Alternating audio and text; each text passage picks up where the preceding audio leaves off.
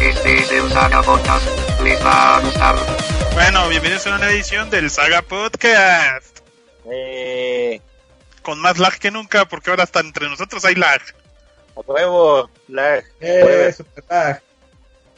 En esta edición del Saga Podcast, que en el que estamos cada quien en su casita porque nos da cosa, porque seguro todos ustedes tienen coronavirus, está Sí, el, el Coronagil, Corona Gil, aquí coronándome desde mi casita, miren. Uy, está Necro, Ébola, Gulfo A, A huevo, hasta pinches serpientes tengo, güey. está la VIH Maldad, ¿Qué chingados? ah, y estoy Graf, el más Contagiado de todos. Contagiado de todos. A Wiwi. A huevo. En esta edición en la que cada quien se fue a su casita y está presumiendo sus monitos en el fondo.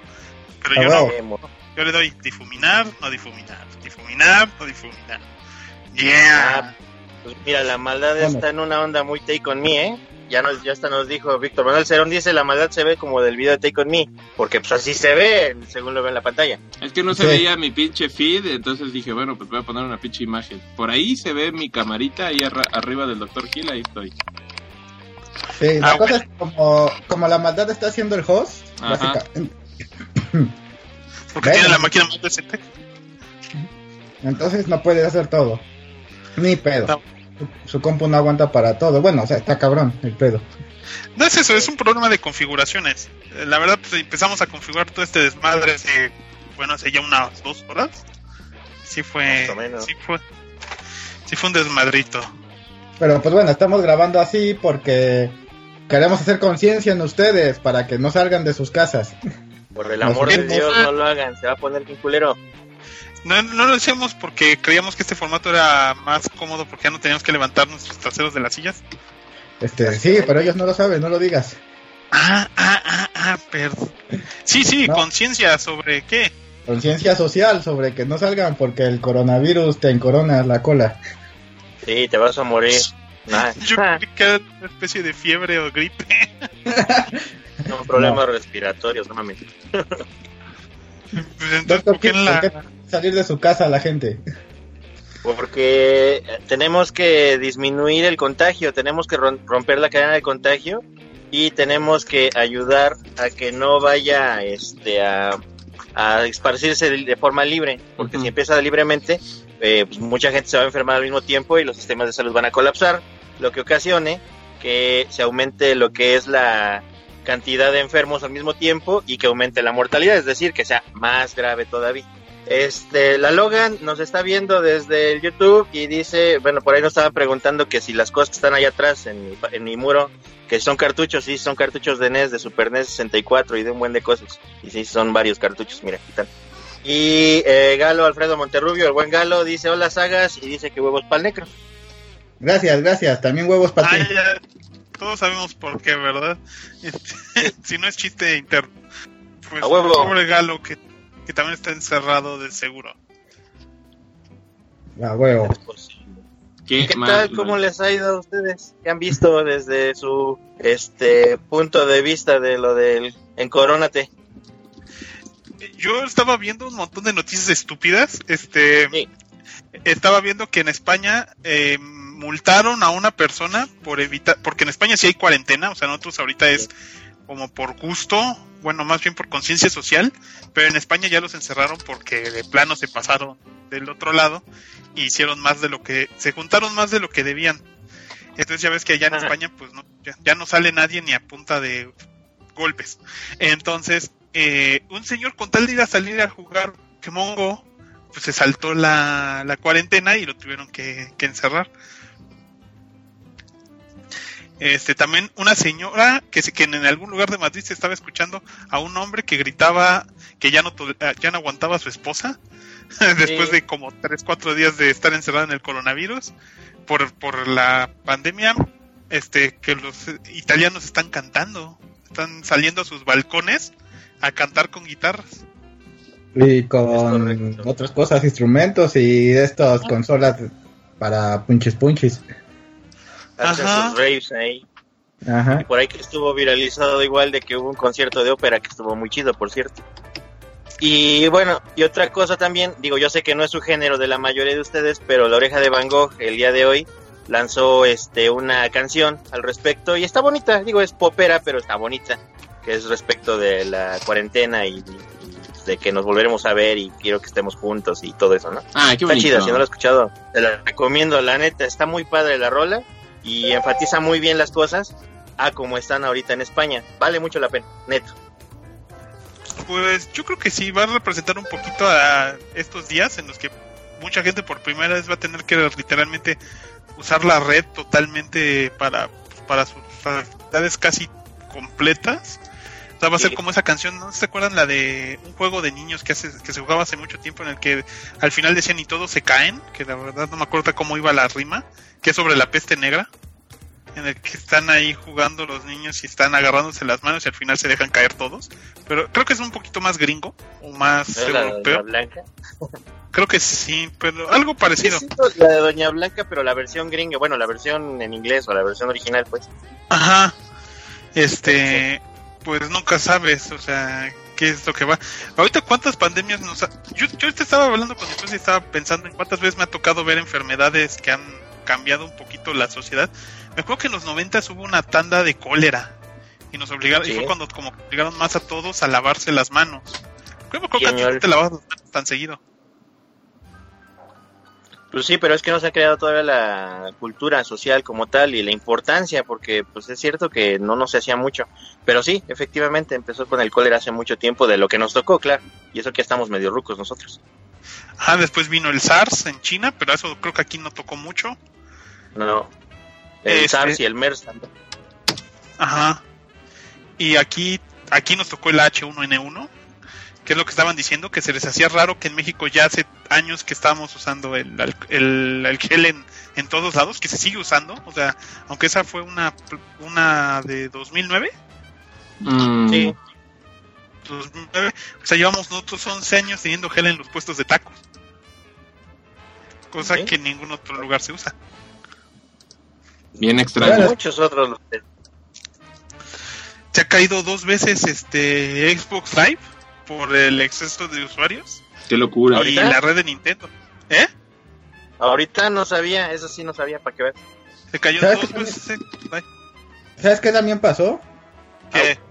Sakurai dijo que se retrasó el- la salida del nuevo personaje del Smash por precisamente por el coronavirus porque pues no pueden trabajar. Mm, Ay, Y se como ca- si se no pudiera canceló el estar- tres. Sí, Se canceló el E3, este, obviamente se cancelaron todos los los eventos deportivos que yo sé que a nosotros nos vale un reverendo cacahuate. La copa de Quidditch, ¿qué pasó? Ah, claro. qué mal rollo. Este, en Europa están reduciendo la calidad de video que se está streameando tanto Netflix, Disney Plus, Apple TV y Amazon Prime Video. Porque por lógica las personas que de verdad no pueden hacer teletrabajo, o sea, por si personas como un cantinero o ese tipo de cosas, pues lo único que pueden hacer en estos días pues es entretenerse. Y pues, tarde o temprano vas a tener que caer en el streaming.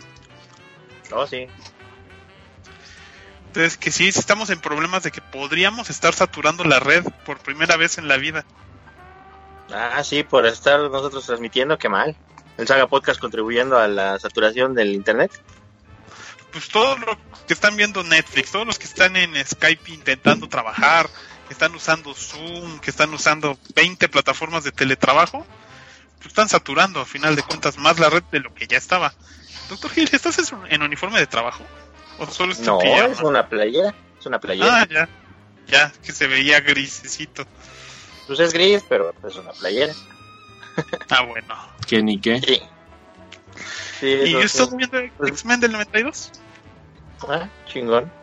Pues bueno, mira, desgraciadamente no todos son buenas noticias. Yo desgraciadamente he visto un chingo de malas noticias como que se celebró este un concierto muy importante en Tlaxcala con un montón de gente, que Acapulco está abarrotado al 96 o 97% de gente. Este, es más, incluso el día de hoy, em, eh, ayer, bueno, todo el fin de semana y hoy en los balnearios del estado de Pueblo Bicicletero han estado muy llenos y hubo noticia hoy incluso de que hay muertos y baleados porque se pelearon en el balneario, porque pues no tenían que hacer, ¿verdad? Eso fue lo que dijiste Ah, la sí. semana pasada, ¿no? Que no debían habérselo tomado de vacaciones, o sea, no debieron haberlo declarado como se ampliaron las vacaciones porque la gente está saliendo. Exacto. Güey, se, se aumentó un porcentaje en las playas de gente. O sea, Sí, ahorita hay más gente en las playas porque "Ay, vamos a salir. O sea, es exactamente lo contrario de lo que les dijeron que hicieran. sí, Exacto. exactamente. Pues por ejemplo, yo ayer sí, sí salí, este, aquí a la plaza que está cerca de mi casa eso, y sí había muy poca gente. Qué locura. Afortunadamente. sí. Y ahorita, este, ahorita que salí al Oxxo a comprar uno, un pan para hot dogs, igual no había mucha gente, pero cabe aclarar que los domingos normalmente no hay mucha gente en el pueblo porque pues todos se quedan en sus casas a ver el fútbol o a, a convivir con la familia o lo que sea, ¿no? Pues sí, pero ahorita sin fútbol, amigos. Pues convivir con la familia, Netflix, este, y pi- picarse la cola. A huevo. hay una, hay unas herramientas, un plugin de Google, de que ya existe desde hace tiempo Hay de, plugins para picarte la cola. no, yo hablo de un Estoy seguro de que sí. Se para, llaman para, botlogs. para, para ver en Net- Netflix en collab. O sea, como que verlos los dos y como que cada quien está dando sus comentarios. Co- Así que una forma de reemplazar pues el, el sofá, ¿no? Y que estén ahí todos juntos. Entonces yo dije, no manches, bueno, nos estamos saturando de tonterías. Pues también sabes qué ha pasado, no sé si hayan visto los videos de streaming o de este, Skype o cosas así, Ajá. de gente que pues obviamente está en juntas de trabajo o, o maestros que están explicándole a sus alumnos o cosas así. Y pues muchos muy cagados de... Hay uno que se volvió muy viral en estos días de una maestra que está como explicando y de pronto llega su esposo en calzoncillos a preguntarle algo. Se da cuenta que está streameando en internet, intenta salirse, choca contra una pared y se, se regresa. No sé si lo Ah, también alguien Se que está armado, ¿eh? Pero pues sí. Bueno, también hay uno, por ejemplo, de que están en el haciendo una junta y, y una vieja lleva la compu al baño. Hay uno de la BBC de alguien que está explicando las ventajas del teletrabajo y en ese momento se meten sus niños a jugar y después llega la esposa, este, que todo el mundo creía que era la niñera, este, y se mete para jalarlos y literalmente los jala de los pies porque no se quieren Ah, ir y ya después ese cierra la puerta. Ah, pero Ese ese ya- fue antes, ese ya tiene rato. Sí, ya tiene un. Ese ratillo. fue, y ese fue un Ahorita van a ministro, de hecho, un- o alguien importante Sí, sí, de sí. gobierno. Y es que también ahorita está difícil. Yo tuve mi, mi curso este de inteligencia artificial en línea y por lógica pues de repente están ahí, está el profesor y pues ahorita pues, se escucha a la, a la familia, ¿no? O sea, una de esas pues siempre pues terminas escuchando a alguien y ya no, no es lo mismo. O sea, se- el problema va a ser que creo que hasta las iglesias la cerraron y algunos eclesiásticos están empezando a hacer misas, telemisas vamos a llamarles. Y la verdad, pues a mí suena bien estúpido. Digo, qué, qué útil. Prendo la, la, la- el Skype del reverendo, lo dejo ahí puesto y yo me pongo a ver Netflix. A huevo. Yo, Bueno. yo, yo. eh, eh, quiero, quiero, rápidamente. eh, estoy sorprendido de lo que dice la- eh, el Graf, porque efectivamente sí se han estado suspendiendo eventos eclesiásticos y cuestiones este, religiosas. Yo pienso que, o yo pensaba, francamente, que lo más complicado que íbamos a tener ahorita en este momento, o las personas más difíciles de aceptar, iban a ser justamente las personas este, religiosas. Y me enteré justamente, como yo ando en los pueblos de aquí de bicic- del, del estado de bicicletero, suspendieron un buen, un buen, no poquitas, un buen de ferias y de viacrucis importantes de los pueblos. Estoy yo realmente impactado porque se han suspendido muchos. Así. El mero es- ¿no? Este, no, el mero de mero no. No, No, la el, de Ciudad de México no. el de Iztapalapa ya se suspendió. O sea, van ¿Ah, a ya? hacer por van sí. a hacer la representación a puerta cerrada, No verdad, pero no va a haber gente adentro así viéndola. O sea, van a hacer como pues una obra en stream y no sé cómo le vayan a hacer. Pero solo van a estar los actores haciendo la representación a puerta cerrada. No, pues la verdad mis respetos, güey. Yo, yo, yo, yo otra vez creo o creía que las personas este que más iban a ser resistentes eran los, los religiosos diciendo, no, pues a mí Dios me cuida, y o sea, lo, lo de siempre, güey, lo de siempre. De hecho, son los que siempre siento que tienen más resistencia. Pero, pues, pues, pues bravo, bravo. Bravo por ellos. O sea, Sí. Sí. No, va. Y Oye, luego habla- la maldad, ahí está. Señor Maldad, ¿usted Sí. qué opina? Sí, estoy yo este, con mis ojitos. Nada, es que fui a ver a... Sí, sí se escuchaba el podcast, este, bien, se escucha bien, nada más fui al otro cuarto porque como aquí tengo dos, tres feeds de audio, pues no escucho ni madres y es un pinche caos. Ay, cabrón, perdón. Ya me Pero infecté. si se escucha, amigo, porque yo aquí la tele le Ajá. quité mute sin querer dos veces y sí se oye chido, Ah. se oye fuerte. Sí, sí se escucha bien. Obviamente nos escuchamos como con calidad pues, de llamada, ¿no? Pero se entiende lo que estamos... Como con calidad de hace tres semanas. pero pero se escucha pero se escucha lo que estamos diciendo no este Eh, yo bueno yo ahorita por ejemplo igual que el necro como trabajamos en la misma pinche empresa pues ya nos dieron el pinche mes este de teletrabajo entonces por ejemplo desde la semana pasada ya el jueves pues ya estaba todo el pinche mundo bien inquieto que ya se querían ir al- carajo y el viernes Ah, en mi, en mi chamba nos dijeron, ¿saben qué? Pues ya, ya no tienen que venir a laborar en su horario normal. Nada más vengan rápido a una junta, les explicamos qué pedo y nos vamos, ¿no? Y este, y básicamente pues son clases online, ¿no? Entonces yo voy a tener que preparar contenido, voy a tener que dejarles como ejercicios a los, a mis alumnos, y ellos me entregan. Les El, pasas único- el contenido del Saga Podcast, amigo. el pedo es que mi clase pues es informática aplicada a las artes, entonces es de usar multimedios para, para creación de contenido y pues ningún alumno tiene pinche compu. Entonces, ¿qué chingados hago?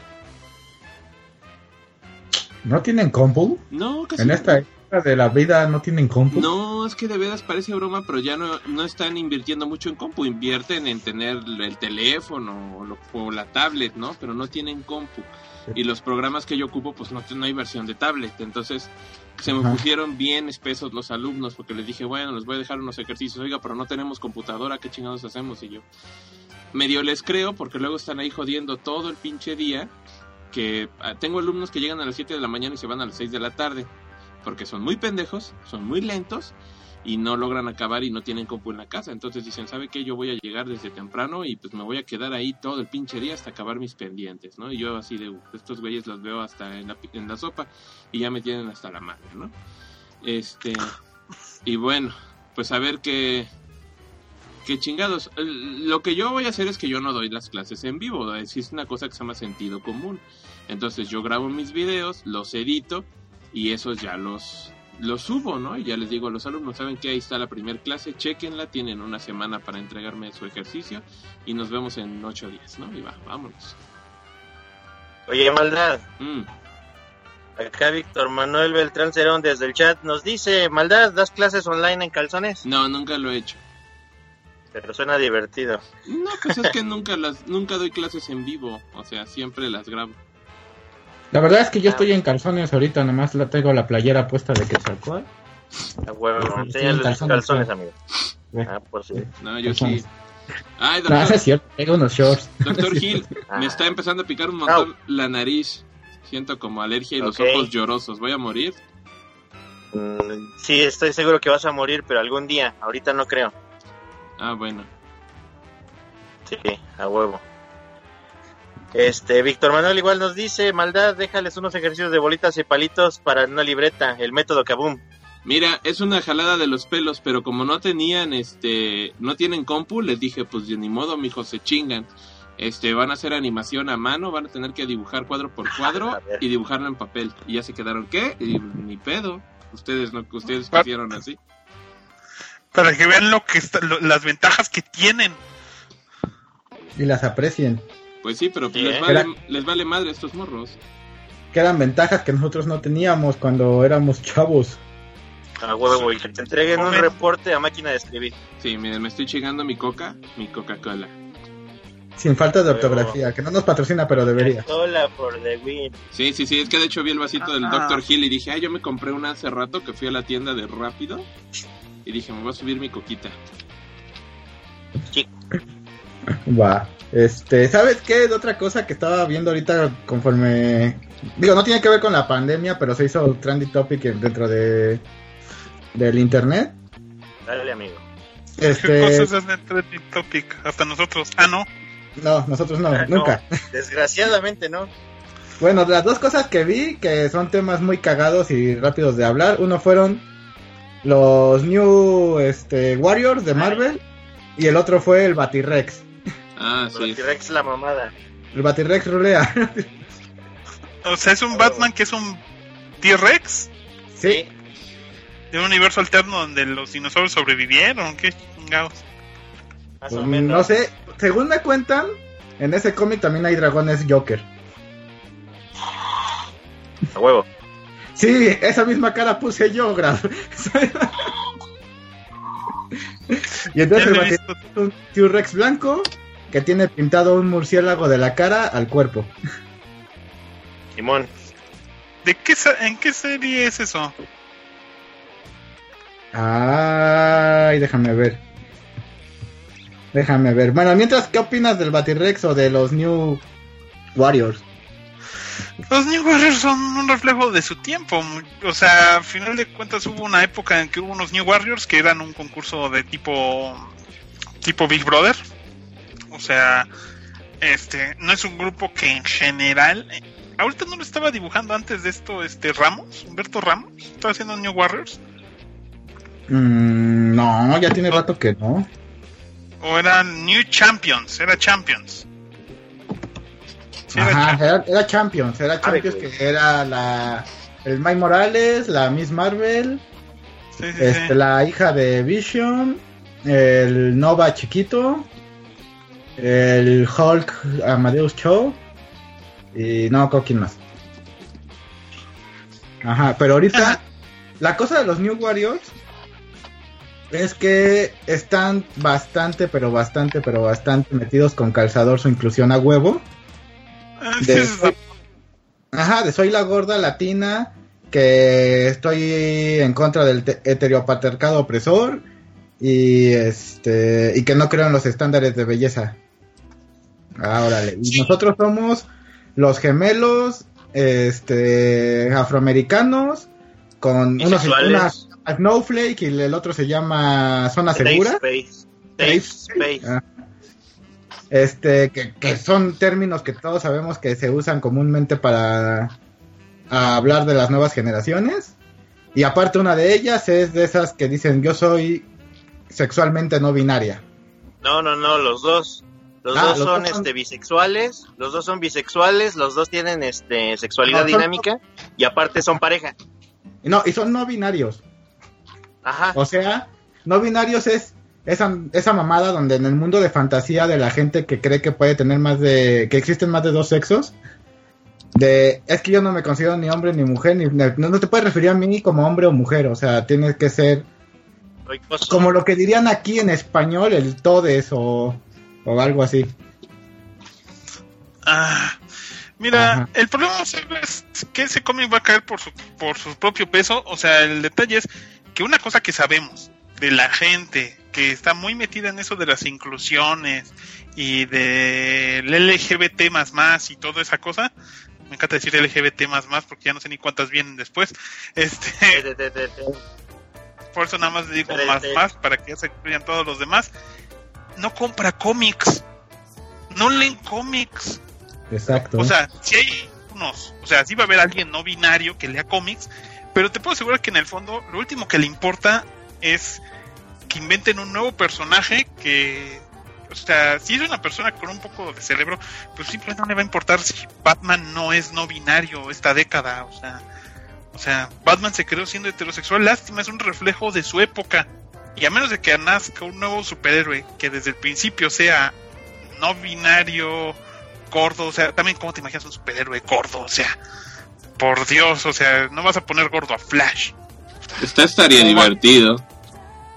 A lo mejor sería divertido unos meses, ¿no? Bueno, bueno, a la, a la mejor a Flash no, pero como dices, la creación de un personaje gordo desde su inicio suena interesante. Por ahí está este, el Bob de Tekken, amigo, el Ah. este que es personaje gordo. Sí, está muy sí, sí. chingón, siendo gordo. el Choji de Naruto está chingón su concepto. O sea, funciona. Honda, ya, Honda yo no lo veo como un peleador de sumo gordimama, que no sea gordimamado. El detalle es que no puedes hacer un equipo donde netamente lo único que hagas es, ¿sabes qué? No voy a meter a ningún blanco, hombre blanco heterosexual. ¿por qué? O sea, ahora dices que ya tienen muchos héroes. Digo, bueno, al final de cuentas, sin ánimo de ofender, la mayoría de la población es- tiende a ser, pues mínimo, o heterosexual y o hombre, o sea. Entonces, Sí. pues no hay tanto pedo, o sea, ya no puedo, ahora tengo- antes había que echar un dado, una moneda para decir tu personaje era una mujer y ahora hay que echar un dado de 20. No manchen. Está complicado. Mira, O sea, por, por ejemplo, no es por nada, pero como dicen, personajes este, las portadas de Scott Campbell no son las que se venden nada más, más, más vendidas nada más porque sí, digo, sino Exacto. que van dirigidas a un público en específico. Pero mira, como te digo, sí existen personajes homosexuales desde un principio que se han ganado el respeto de la gente o el cariño en cierta forma, ¿no? Por ejemplo, ahí tienes a Nostar, ¿no? Siempre ha sido homosexual, dices, ok, no hay bronca. Tienes a no Apolo, le respeto y a a- nadie. bueno, tienes a Apolo y a Mike Knight de... Ay, ¿cómo se llama este? De Authority. de Authority, gracias. Ellos son, homo- son parejas, son homosexuales, son el Batman y el Superman de ese lugar. Y, y Authority es un cómic bastante premiado, ¿no? Tienes a Sarah Remaker, que fuera lesbiana. Tienes a este. No sé. Ahorita no se me ocurre en algún otro. Este, Wonder Woman la- hace poco le hicieron bisexual, pero con una lógica que dices, bueno, güey, viviendo en una isla de puras mujeres, obviamente tendría tendencias. buscar Dices, ah, sí es cierto, no hay bronca, ¿no? Pero que te hagan personajes a la de a fuerzas Como un estereotipo racial, pues está gacho. Por ejemplo, Miles Morales es, es negro latino y gusta, pero no fue metido con calzador. No, Este, fue, fue bien pensado. O sea, el chiste no es hacer un equipo así a lo menso y decir, sabes que lo único que, el único mérito que va a tener es que me voy a asegurar de que nadie tenga un físico, gustos o nada especial. O sea, y, y lo peor. ¿sabes qué? Va- las historias van a tratar más tiempo de eso que de ser superhéroes. Y si bien a Spider-Man le funcionó en su momento, pues en su momento Spider-Man era novedoso. Ahorita, pues que yo para qué quiero leer. Ahora sí que, en, o a lo mejor es mi caso, que a diferencia de ellos, yo no me voy a sentir representado por esos personajes. Digo, no hay nadie de ellos que me caiga bien. Es un cómic que me sienta cómodo de leer con mi familia, si mi familia es una familia estándar, por decirlo de una manera.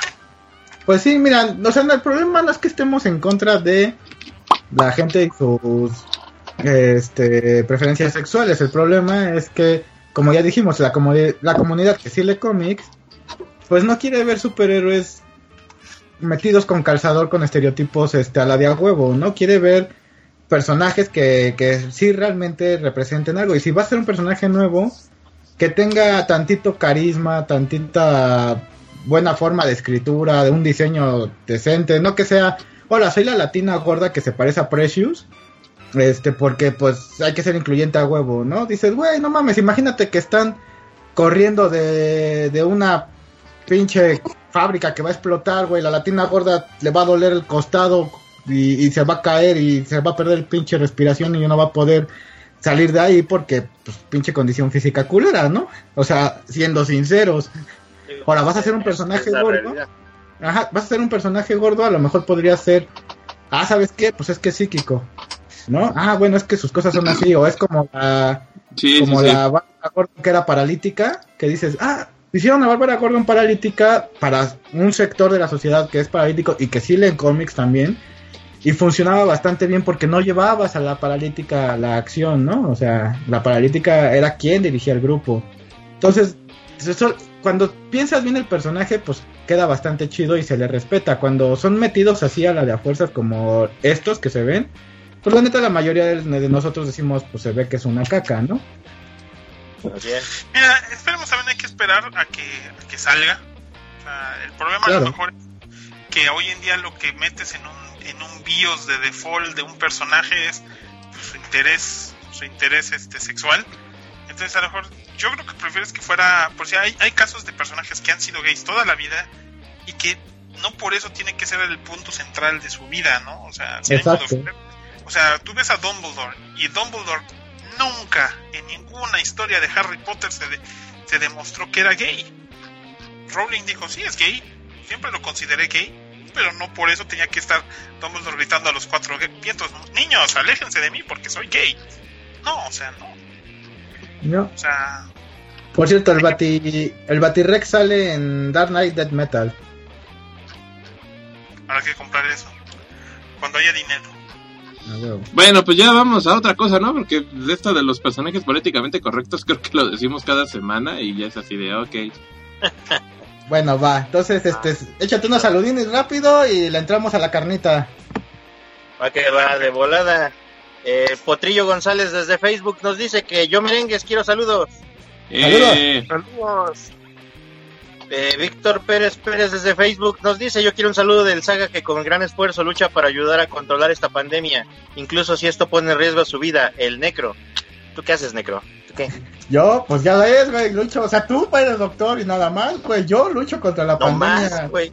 Sí, nada más, güey. No, ese, Sí. ese, la neta es el Dr. Hill y los, todos los doctores del mundo que están Los intentando, doctores, es- sí, científicos que están intentando buscar vacunas. enfermeras todo el personal de enfermeros. Sí, enfermeras, igual. Esos son los que realmente son los héroes en esta ocasión. Nosotros lo único que te- Y dice- podemos hacer es encerrarnos viendo tele. El Saga Sí, Podcast de preferencia. Yay. Y dice, ¿cómo les va en esta pandemia? ¿Ya tienen ustedes el recurso más preciado, la pandemia, el papel higiénico? pues, yo tengo para un mes. Pero yo siempre lo compro así. Ah, bueno, está bien. Marcos Martínez desde el Facebook nos dice, creo que es un poco normie, pero para mí es el Rayquaza. Creo que está hablando del tema de Quetzalcoatl y, y más en su forma omega. Uf, es una belleza. Y dice, quiero un saludo del dios de este podcast, acá el doctor Gil. A huevo, saludinis. Ay, el dios de este, pues, oílo, oílo, no llega ni Ahí a... dice, güey, ahí Oye, dice. no, ¿qué no, pedo? Ya leí, güey, ya te leí, te estoy diciendo que no. No voy a decir que eres un dios, güey. Eres mi amigo y te tengo que chingar. Para mí eres puto. Y le vas a la. América. Y le vas a la América. Eh, no, definitivamente no. Aldo Abejar dice, saludos desde Morelia Sagas. Lo que primero se me viene a la mente por ser la cara de mi juego favorito de Pokémon es el Rayquaza. Ah, pues a huevo, Rayquaza for the win. Yo sigo sintiendo que Rayquaza es Shenlong en vez de un Quetzalcoatl. No sé de dónde sacan Ah. de Quetzalcoatl. No, no sé dónde Ya sacas que es un Shenlong. Parece Shenlong. Bueno, No. Quetzalcoatl parece un Shenlong también, o Shenlong parece un Quetzalcoatl, como lo quieras ver. That makes more sense. En eso tienes razón. Para mí. Ramisa, Ramis Salazar Patiño dice, eh, en la serie de aventuras de Jackie Chan también hay un episodio donde sale Quetzalcoatl. Quiero un saludo del saga que ha prometido violencia brutal contra aquel que no tema a Dios, la maldad. a huevo, putos. que, quiere que te violentes con alguien, ¿Quién, yo? pues, pues, supongo. Pues ya me violento, no sé, pues con todo el pinche mundo últimamente. Ah, huevo. Ánimo, amigo, ánimo. Abrazos, abrazos de lejitos acá. Ánimo. Eh, Abrazos, no balazos. abrazos no balazos, balazos no abrazos. Ábranse a los balazos. ¿No vieron? ¿No vieron ese meme de que pinche AMLO era, es un puto genio que ahora entiendo su estrategia de abrazos no balazos? Sí, Ah, mira. Chingón. así se va a acabar Cámara, la... ya. ¿Listo? Entramos a la carnita del show. A huevo. Es el, el monólogo del necro. Échatelo. A huevo. Ah, sí, Bueno, no. vamos, vamos a aplicar la... La, el dato cultural de la saga, ¿no? Ta, ta, ta, ta, tarara, ta, ta, tarara. No, Pediazo por the win. Cámara. no, bueno, ahí les va rápido, ¿no? Quetzalcóatl, que es uno de los dioses más importantes del panteón este prehispánico de, sí, de lo que sería México y parte de Mesoamérica, ¿no? Pero México es parte de Mesoamérica. Por eso, por eso dije Ah. México parte de, porque no es todo, porque por ejemplo en Brasil pues no. Ahí les vale madre. No. Ajá. Entonces, este, pues bueno, se supone, maya. Se supone que Quetzalcóatl en el mito nace del dios dual Ometeotl, que él sí era binario. Sí, de hecho. huevo. Para que vean que él, es algo él nuevo. sí era dios y diosa a la vez. Se hizo su propio este ganchito, se hizo su ganchito, su candadito y tuvo cuatro hijos. Huevo. Ah, o Ah. sea, ya era experto en el candado. A huevo. Uno que es este, bueno, todos eran Tezcatlipoca. Uno era rojo, uno era negro, uno era blanco y uno era el azul. Como El Power rojo Rangers. es- A huevo, como los Power Rangers. Yo iba a pensar como las versiones de Pokémon. Y cada uno representaba una de las partes de este, del plano cardenal, ¿no? O sea, este, norte, oeste y sur. Este, el rojo era Chitetopec, no, Chipetotec, perdón. Hazmela de Eh, pedo. El negro era Tezcatlipoca, el blanco era Quetzalcoatl y el azul Huitzilopochtli, que son como los cuatro dioses hermanos más importantes de la de la cultura prehispánicas, ¿no? Al menos Es- de la mexica. No, en general de varias culturas prehispánicas como la maya y la tolteca y la Tolteca, la Teotihuacana y la mexica eran los principales sí. en ese aspecto. Bueno, bueno. Y, Porque si nos vamos a otros son otros. Nos vamos rápido nada más a las leyendas más importantes de, de Quetzalcoatl, así en chinga loca. Este, la primera es cómo se, creó el mundo, que fue por gracias a Quetzalcoatl y a Tezcatlipoca, que se enfrentan a Zipactli, que era una bestia primigenia que vivía en, eh, en los mares, que era mitad cocodrilo, mitad pez, y que tenía 18 cuerpos, y en cada coyuntura tenía este, bocas capaces de poder devorar dioses. Así Ah, de huevos. Qué chingón. Así de huevos. Entonces Someteot dijo, a ver, Quetzalcóatl, a ver, Tezcatlipoca, me matan esa chingadera porque queremos crear este el mundo. Y esos güeyes, pues, pues sí, Señor. jefe, ¿qué te digo? Pues que eres, eres el jefe, ¿no? Entonces fueron y este... Tezcatlipoca le dice a Quetzalcóatl, pues sabes qué, pues para poder hacer que salga del agua esta bestia, ocupamos este atraerla. Y él decide cortarse un pie, Ah, lanzarlo al agua. Sí. Sí, así de huevos, cortarse un pie, lanzarse, este, lanzarlo al agua, sale la bestia, Quetzalcóatl y Tezcatlipoca se le avientan en, ahora sí que en el lomo, y con sus este, armas la logran matar y este y destrozar en nueve en, en las 18 partes que, que comprende su cuerpo. Nueve partes fueron para crear el cielo y nueve partes fueron para crear la, la tierra. Y la separan a través de dos árboles, el cielo y la tierra la separan a través de dos árboles para crear como ese hueco donde van a ir los humanos. Entonces las nueve partes de la tierra se vuelven las los nueve este, anillos del inframundo en la cultura este en las culturas prehispánicas y este las otras nueve partes se vuelven lo que es todo el cielo, ¿no? Y para esto Meteor pues felicita mucho a Quetzalcóatl por haber asestado el golpe final, lo que causa que Tezcatlipoca se encabrone y diga, ah, no mames, pues si yo sacrifiqué un pie, no chinguen, ¿por qué no? ¿Por qué no me dan este a mí igual acá aplausos y la chingada? Entonces se encabrona. Y ahí es donde nace la riña entre estos dos este, dioses, entre Quetzalcóatl y Tezcatlipoca. Que es una riña que dura años y décadas en la mitología este, prehispánica. Y que también tiene cauce en, en las otras leyendas.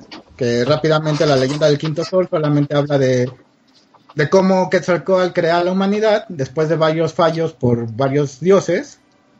Este, los huesos que iban a crear la humanidad deciden enviarlos al inframundo.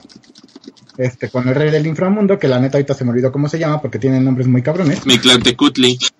Gracias, este es un, un amor, maldad. Y este tiene que pasar los nueve círculos del infierno, bueno, del más allá, que, que dura cuatro años este, en poderlos pasar, para poder este, recoger los huesos. Y este, al lograr este, bueno, llega con, con él, se los roba, y cuando quiere escapar de ahí, se cae a un pozo y muere Quetzalcóatl, pero pues por su divinidad revive, pero los huesos se habían roto. Entonces lo que hace es mezclar los huesos con sangre de él, se corta su miembro viril, o sea, no se corta el pito, sino se, o sea, no se lo arranca, sino se, se hace una tajada en el miembro viril, saca sangre y con eso hace una masa para crear a los humanos. Qué pinche asco. Ay, eso debe estar. o sea, Ya, Esos sí son huevotes, todos- cabrón. Todos son hijos del pito. Pues ¿eh? sí, de hecho. Ahí está, entonces no se quejen. Sí, Yo también me hice una rajadita en el mío, pero fue para exactamente el efecto contrario. y este ya con eso logra crear los humanos y ya eh, ¿cómo se llama? Co- Como a él los quería tanto, pues la- les enseña lo que es la agricultura, la escritura, la astronomía y todo eso. Por eso se considera uno de los dioses más importantes, porque él es el que le enseñó a la humanidad este, todos esos dones, ¿no? Es Y- como el Prometeo de los griegos para los prehispánicos, ¿no? Exactamente. Y este también está la la última leyenda que tiene que ver un poco con con algu- algunos historiadores creen que aparte del mito de Quetzalcóatl como serpiente emplumada, dios de los vientos, del sol y de la sabiduría y la agricultura, existió un humano que era llamado Tompinsi Quetzalcóatl, Siacal Tompinsi Quetzalcóatl, que es como un sacerdote que vivió en la ciudad de Tulum y que también hizo que este que la ciudad pues se fortaleciera mucho en tanto a nivel cultural como este a nivel agrícola y a nivel este cómo se llama de defensas y y todo eso. Entonces él prohíbe los sacrificios porque como ustedes saben pues era muy común en las culturas prehispánicas pues hacer sacrificios. Él los prohíbe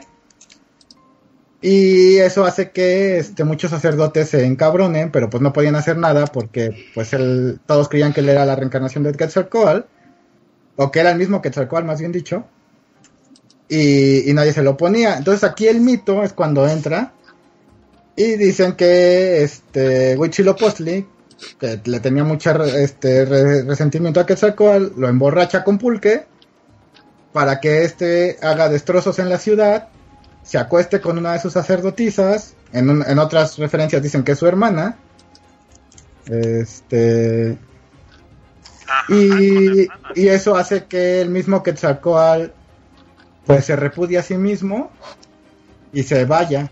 Y Qué ahí es donde- pedo.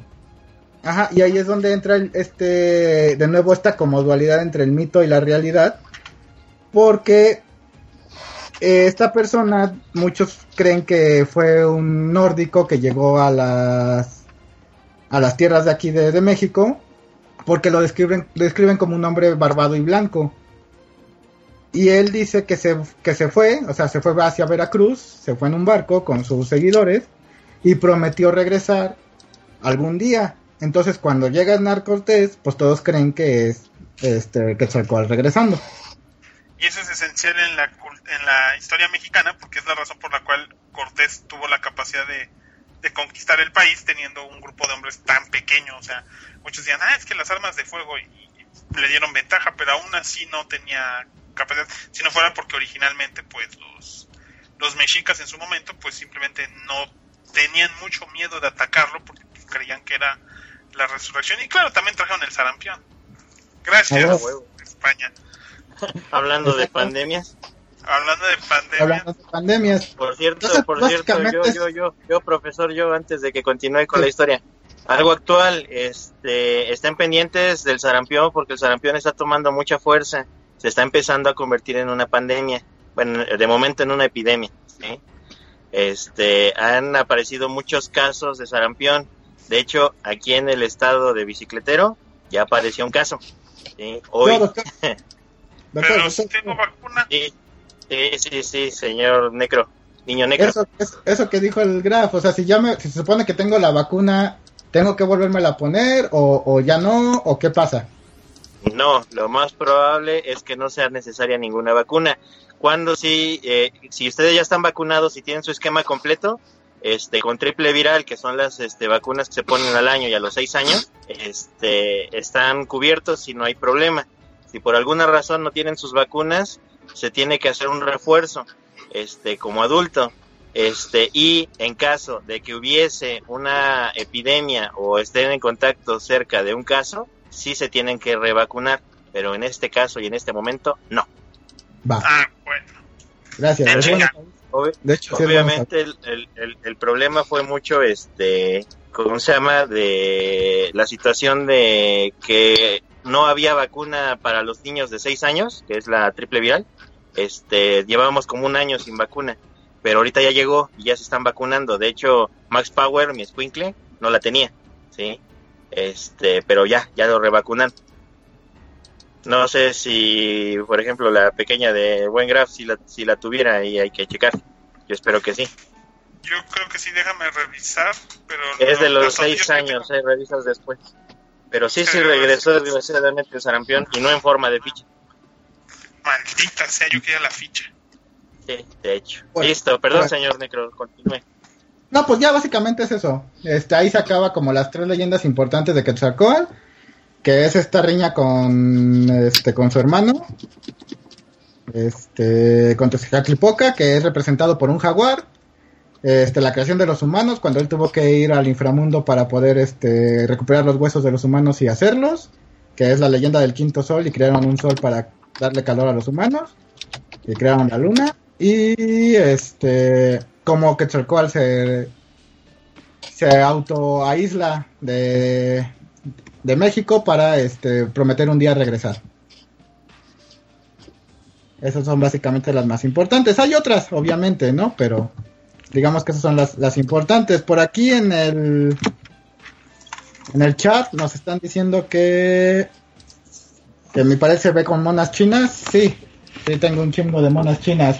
Que si el Gil, que si el Dr. Gil tiene más que yo, probablemente sí, pero igual lo mío está muy empacado, entonces este Lo mío ahorita está súper empacado, güey, entonces está cabrón. no, bueno, me refiero a que lo mío está, ya ves que me, me, me voy a pinches como mudar, entonces por eso. Ah, bueno, sí. O sea, ¿cómo? ¿Mudar? O sea, no te vas a mudar, solo te vas a llevar algunas cosas. Bueno, sí me voy a mudar. Porque yo llevo siete años que me estoy mudando y no me, no me traigo todas mis cosas. sí, suele pasar, güey. Valenchetos. Bueno, pero lo que nos interesaba supuestamente es que íbamos a hablar de diferentes versiones de Quetzalcoatl que han permeado en cultura pop, ya sea a través de cartas, este cómics, animaciones, películas, videojuegos. Era un poquito como la idea, ¿no?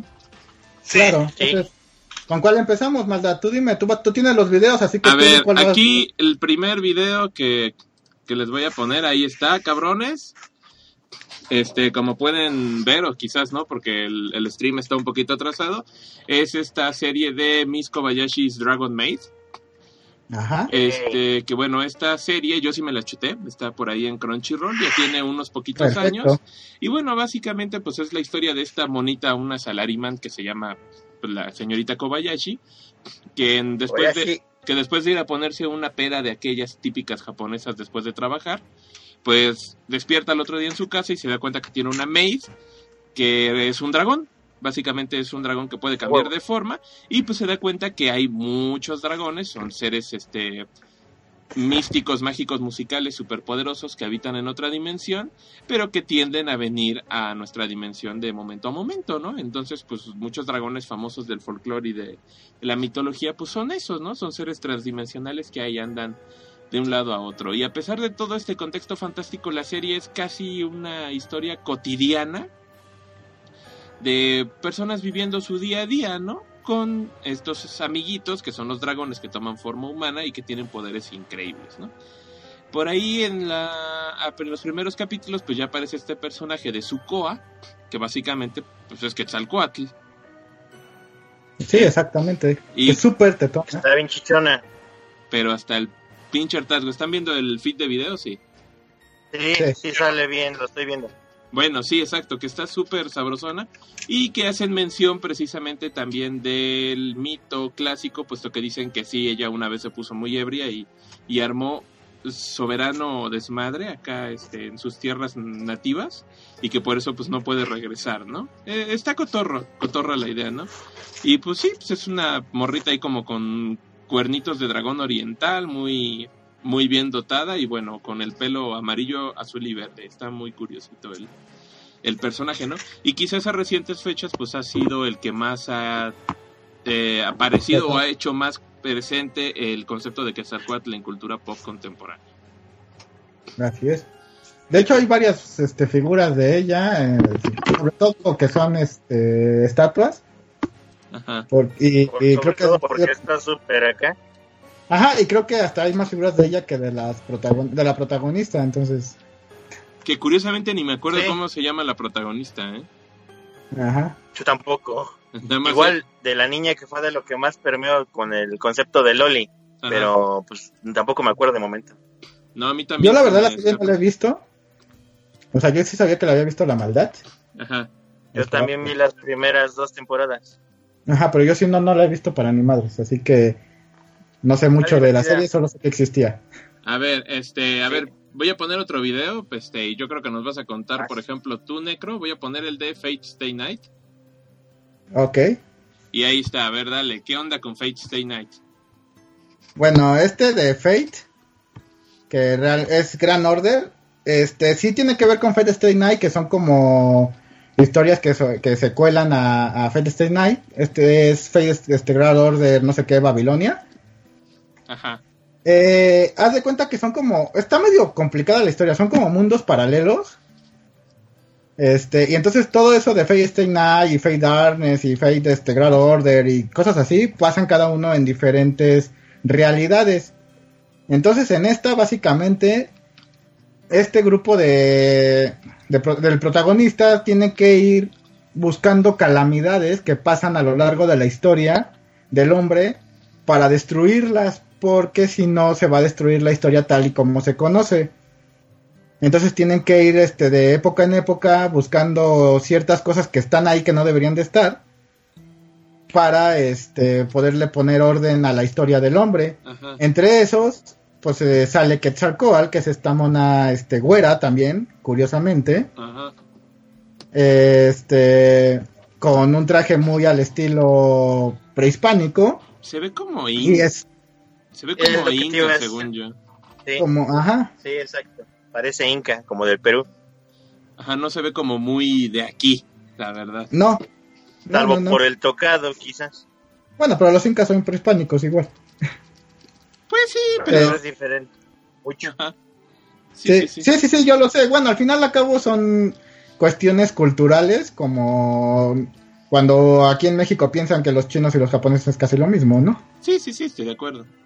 Ajá, entonces, esta mona, que es una de las tres diosas este, más fuertes, este, Quetzalcóatl, pues está protegiendo este, la piedra del sol, que tenían que destruir estos protagonistas para ver este qué onda, pero también, también lo hace porque quiere mucho a la humanidad y piensa que está haciendo lo correcto, ¿no? Entonces ya logran ver que no es cierto, bueno, ya le- lo- los héroes logran hacerle comprender que no es cierto y se, se termina uniendo a ellos.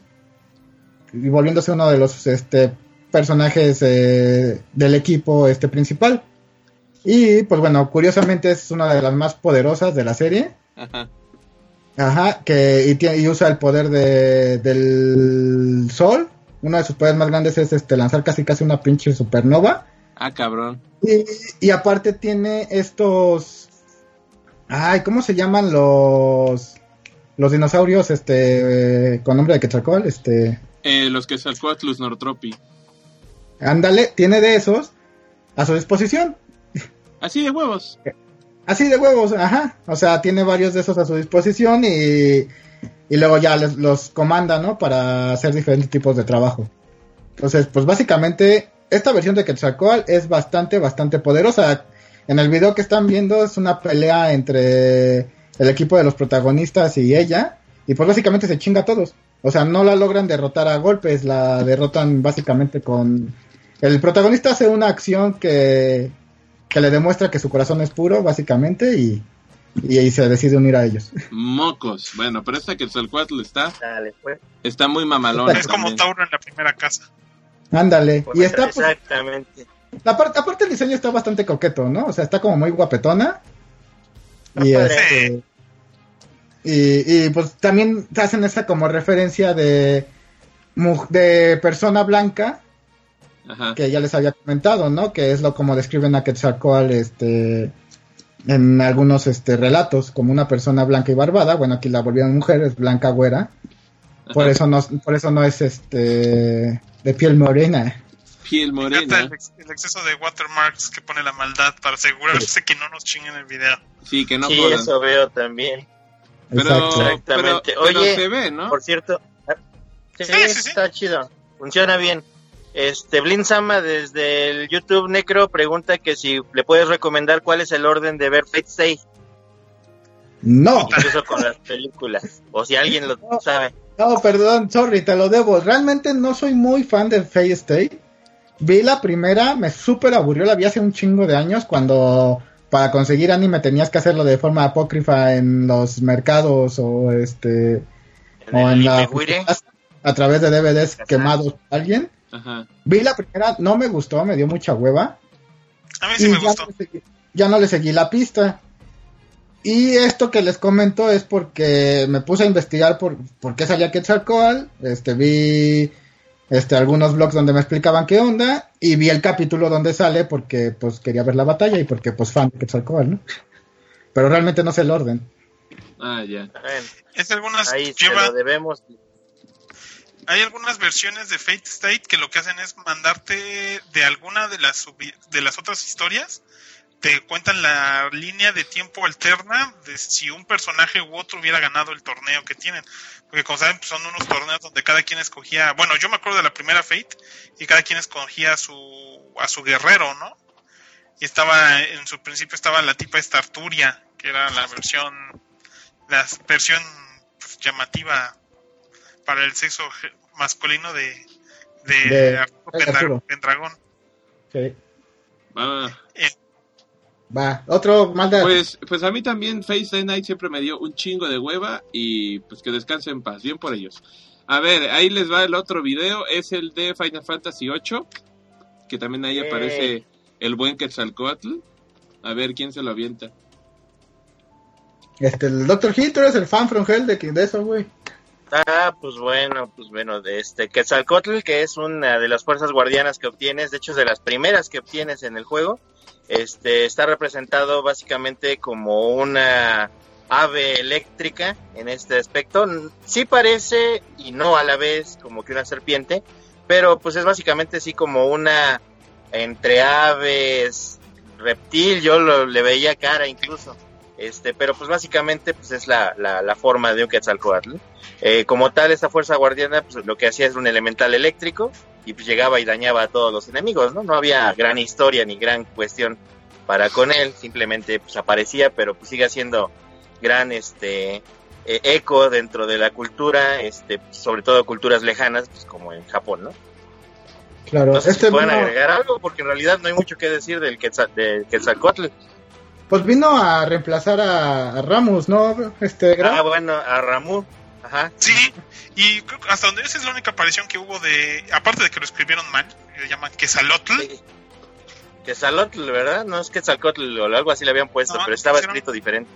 yo me acuerdo que siempre que jugaba Final 8 le renombraba para que para que se escribiera bien, porque sí le ponían Quesalotl y tenía la forma, como dices, de más bien de un águila deforme, primigenia, sin mucho esfuerzo, este, pero nunca hubo mucha historia detrás de él, o sea, solo pues, era creo como la tercera o segunda fuerza guardiana que conseguías. La segunda, creo, me parece. Segunda o tercera, porque creo que era, te daban a Ifrit primero, Ajá. ibas por- creo por Shiva y después ya ibas por Quetzalcoatl. Ya era como que el primero que no era obligatorio, que ya tienes que buscar por tu cuenta. Sí, de hecho. Y por ende, pues tampoco era de las fuerzas guardianes importantes, ¿no? Porque pues, estaban ya, para las últimas estaba Bahamut, estaba Alexander.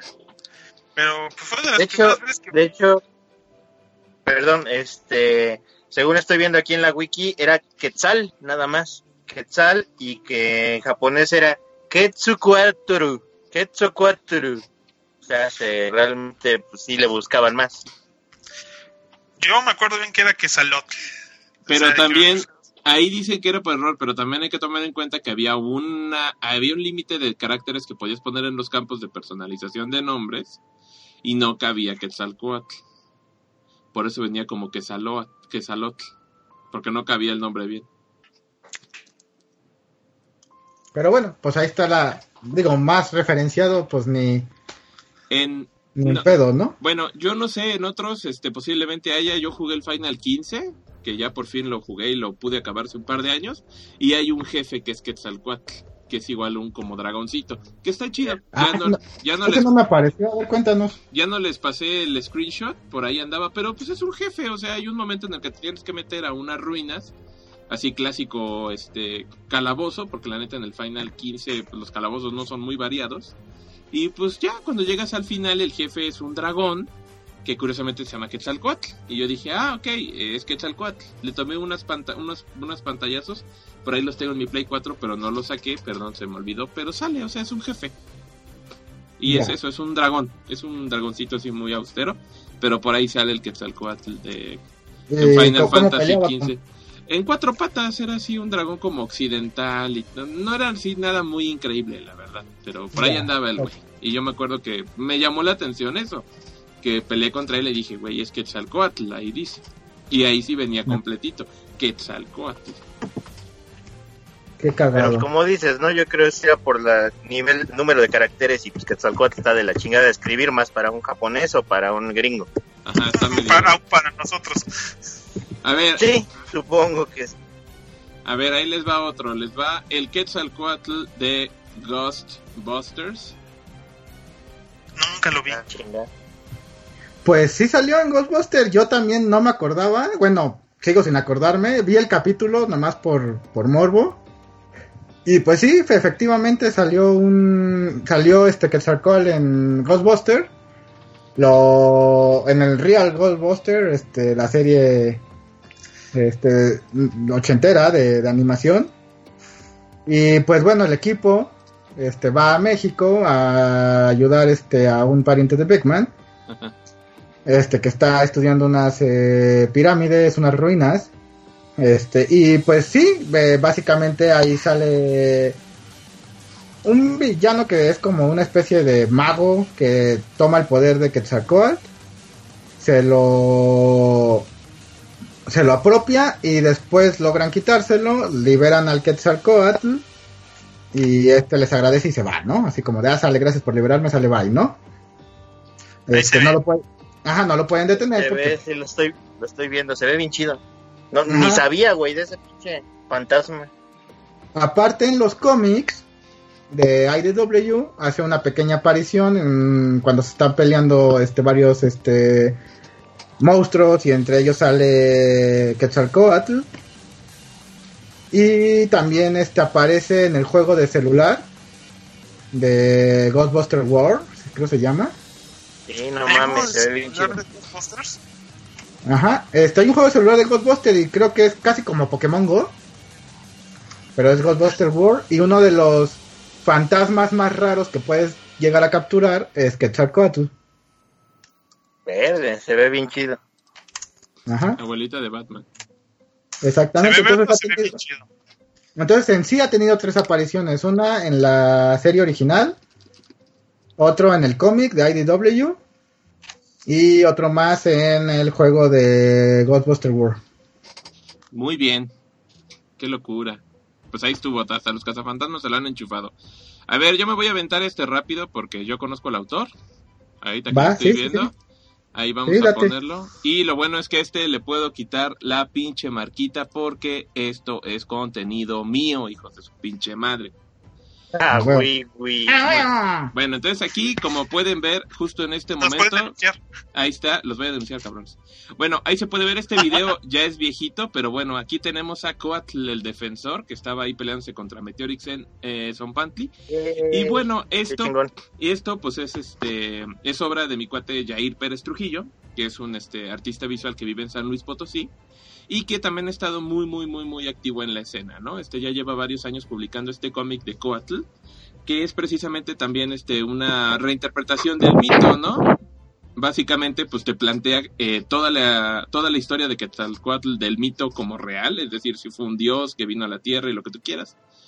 Pero, pues sí, la bronca fue que cuando lo embriagan y tiene ahí este, relaciones con una humana, dice, no manches, pues me pasé de sabroso y decide, este, decide eh, alejarse, ¿no? Pero sin embargo, pues deja eh, la posibilidad este, de utilizar su poder para el bien, este, siendo invocado pues a través de, de, la magia, ¿no? Y eh, precisamente el protagonista, que este Julián Tenek, que es un chavito que al estilo este de Shazam, pues bueno, él puede convertirse en Coatl y obtiene poderes de Quetzalcoatl y puede manipular un mineral que se llama Coscalt, que es este como jade que puede cambiar de forma y puede incluso proyectar este energía, ¿no?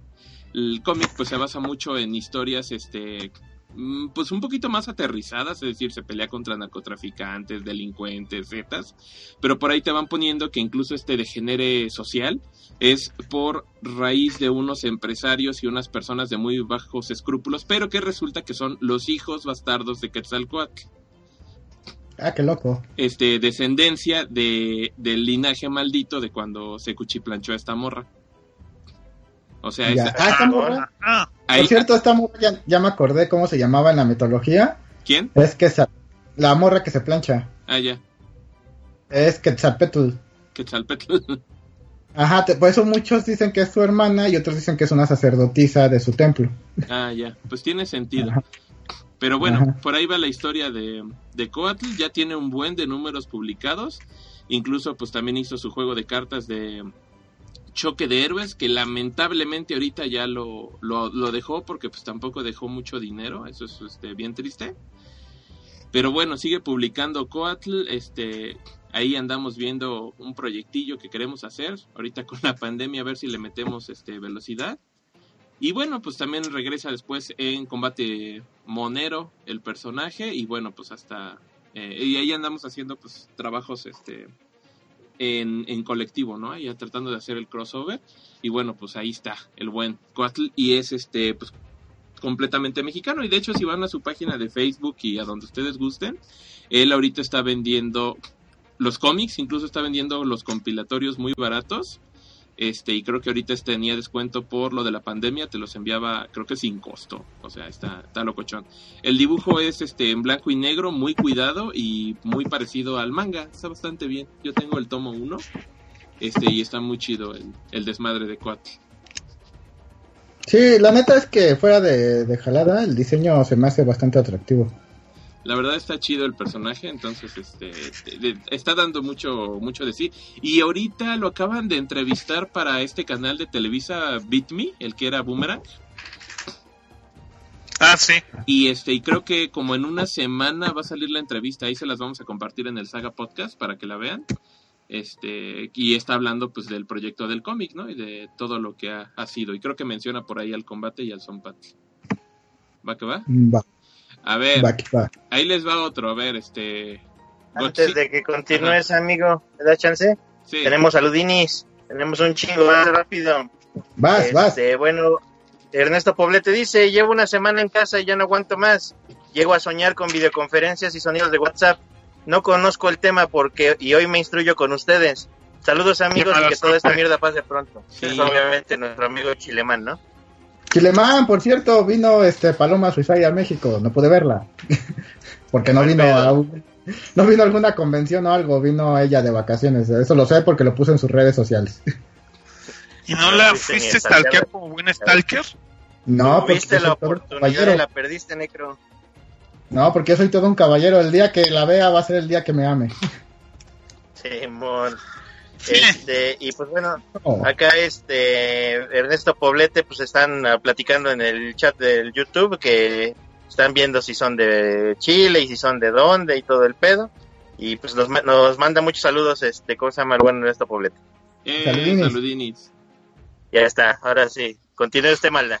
A ver, vamos, este otra serie por ahí, este que tuvo, que tenía mucha calidad pese a venir a un- de un de un lado muy feo, pues fue precisamente la serie de Godzilla. Esta serie Ah, basada en, ay creo que no cargó el video, ah sí, pero es que lo puso súper chiquito. ¿Ya vieron? Ahí lo puso en, ta- todavía no llega el... Ah, ya, no llega a, Perdón. a- a mi compa, pero Perdón, ya, sí, sí, sí. Este ya lo puse. Está, ahorita ya está en su tamaño bien. Y bueno, fue esta Ajá. serie de Godzilla que fue secuela de la película de 1998 de Roland Emmerich, que fue muy este, odiada por todo el mundo. Y curiosamente después hicieron una serie que sí seguía un poco la línea más tradicional de Godzilla, ¿no? Y que era precisamente que el último Godzilla que sobrevive, que se ve al final de la película, pues bueno, es bueno, y el equipo liderado por este morro Tatopoulos y un montón de loquillos, pues van viajando por el mundo utilizando a su Godzilla bueno para derrotar a otro montón de monstruos este malos, radioactivos que están por ahí este pululando en la Tierra, ¿no? La serie es Es muy buena, ese- es porque ese Godzilla ve primero a Tatopoulos, ¿no? Entonces cree que es su mamá. algo así, ajá. Qué chido. Bueno, pero Necro, ¿sale Quetzalcoatl en la serie? Sí, pues es ese monstruo que se ve ahorita ahí en el video. Ajá. Se ve medio Es, horrendo este, el pájaro ese culero. ajá, es ajá, como un pinche kaiju alado. Súper feo. Eh, Pero salió. ajá, que, que básicamente solo sale en un episodio. Es lo único, digamos, relevante de, de ahí. O sea, ¿qué pasa? Pues está este pinche Quetzalcoatl este, chingando el- este, en algún lugar de México. Y pues viene este equipo a derrotarlo, ¿no? Y pues para de contar. Lo derrotan porque pues intenta salvar a sus crías y lo regresan como al hoyo de donde vino. México. A huevo. Sí, Sí, básicamente. ajá. Vamos, la serie no era muy buena, era bastante mala, de hecho. Yo me acuerdo que la serie era bastante digna, ¿eh? O sea, a mí sí me gustaba mucho. De hecho. A mí me gustaban las series de esos, porque son los mismos que crearon Ghostbusters Extreme, ¿no? Ajá, de hecho. Y hicieron la de Men in Black, que también fue aceptable. Y la de Rusty Ah, y sí, Big. Guy. En Black estaba bien. Ah, hicieron Rusty. Sí. Eso no sabía. No sabía que eran los mismos, pero ahorita que lo mencionas sí el arte se parece. Ghostbusters sí me gustaba. Y Rusty Big Guy, pero Godzilla la neta es que no. No te gustaba. Tampoco me gustaba Men in Black. Bueno, tenían lo suyo, ¿eh? En La de, estaba bien chingón. la de Ben in Black se aventaban unos- unas ondas bien pachecas y bien divertidas, la verdad. Valía mucho la pena. A ver, vamos a meterle speed a esto. Este. Gran Blue Fantasy Versus, ¿qué pedo? Gran Blue Fantasy Versus. Ah, pues aquí no hay mucho que contar. Eh, Gran Blue, como ya sabemos, es este videojuego que salió en, en- ¿cómo se llama? En celulares o tabletas allá en Japón, que se volvió bastante viral y conocido y gustado. ¿No es coreana la chingadera, amigo? Ah, no sé, solo decía Asia. Según yo Me es parece japonés, que es de pero- Corea. Pero bueno, No sé si sea coreano, pero en Japón pegó un chingo. ajá. Entonces, ¿Cómo como pegó tanto, este, ahorita van a hacer un, un juego para consolas.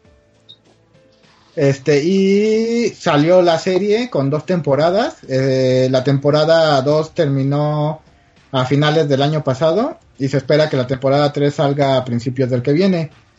Porque sí, sí gustó bastante y sí tuvo bastantes views para, y bastante dinero para poderla continuar. Y aparte, hay un eh, minijuego también. Es que hay como varios tipos de juegos, pero uno de ellos, este, digamos el del celular, que, que tiene los los gráficos como se ven aquí en el video, este más como en chibi y todo eso. Eh, se enfrentan a varios monstruos primigenios. La serie o el juego trata de ir confrontando monstruos primigenios para este que chingarte su poder, ¿no? Y que poder se una a ti, básicamente. Ajá.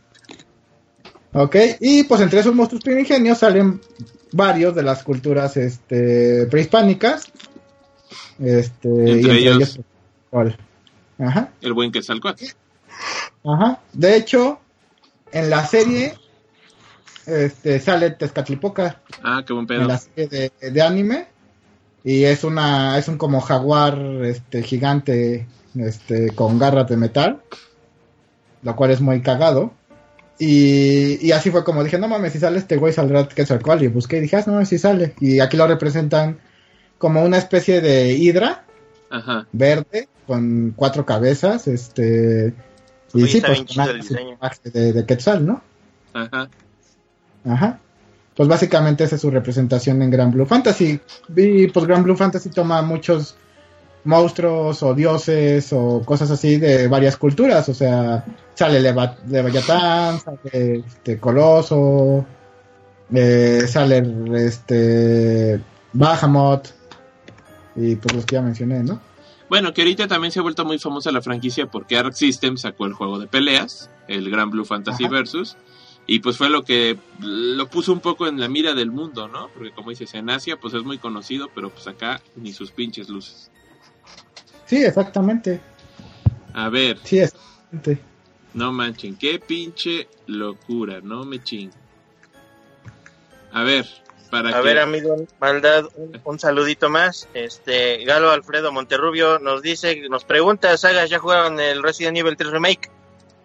Este, bajé el demo, no lo he podido jugar porque no había podido jugar tampoco el de Final Fantasy, jugué el de Final Fantasy y estuve checando Altered Carbon porque este, me quedé picado, así que dije, bueno, luego termino de jugar este el Resident Evil, pero voy a hacer ahí un video de para el pinche canal. Ah, bueno, va. Va chido. Yo nada más jugué la primera parte, este, lo primeritito, primeritito, y lo apagué porque tuve que salir con mi papá. Ah, quería Mm. unas cosas de la tienda y pues ya lo llevé a la tienda. Entonces, pues ya no. Pero bueno, también aún así, este, al buen Galo, un agradecimiento especial porque ha compartido eh, la transmisión del día de hoy fácil como en unos 12 grupos distintos. Este, entonces, pues igual y nos está llegando algo de gente de otros lados, este, cuando menos en la aplicación, en la, en el Face, pero pues bueno, ahí, ahí van, ahí van. Se le agradece mucho, señor Galo. Gracias. Está bien, está muy bien. Nada más. Ya nada más. A ver, ahí les va otro. importancia no más.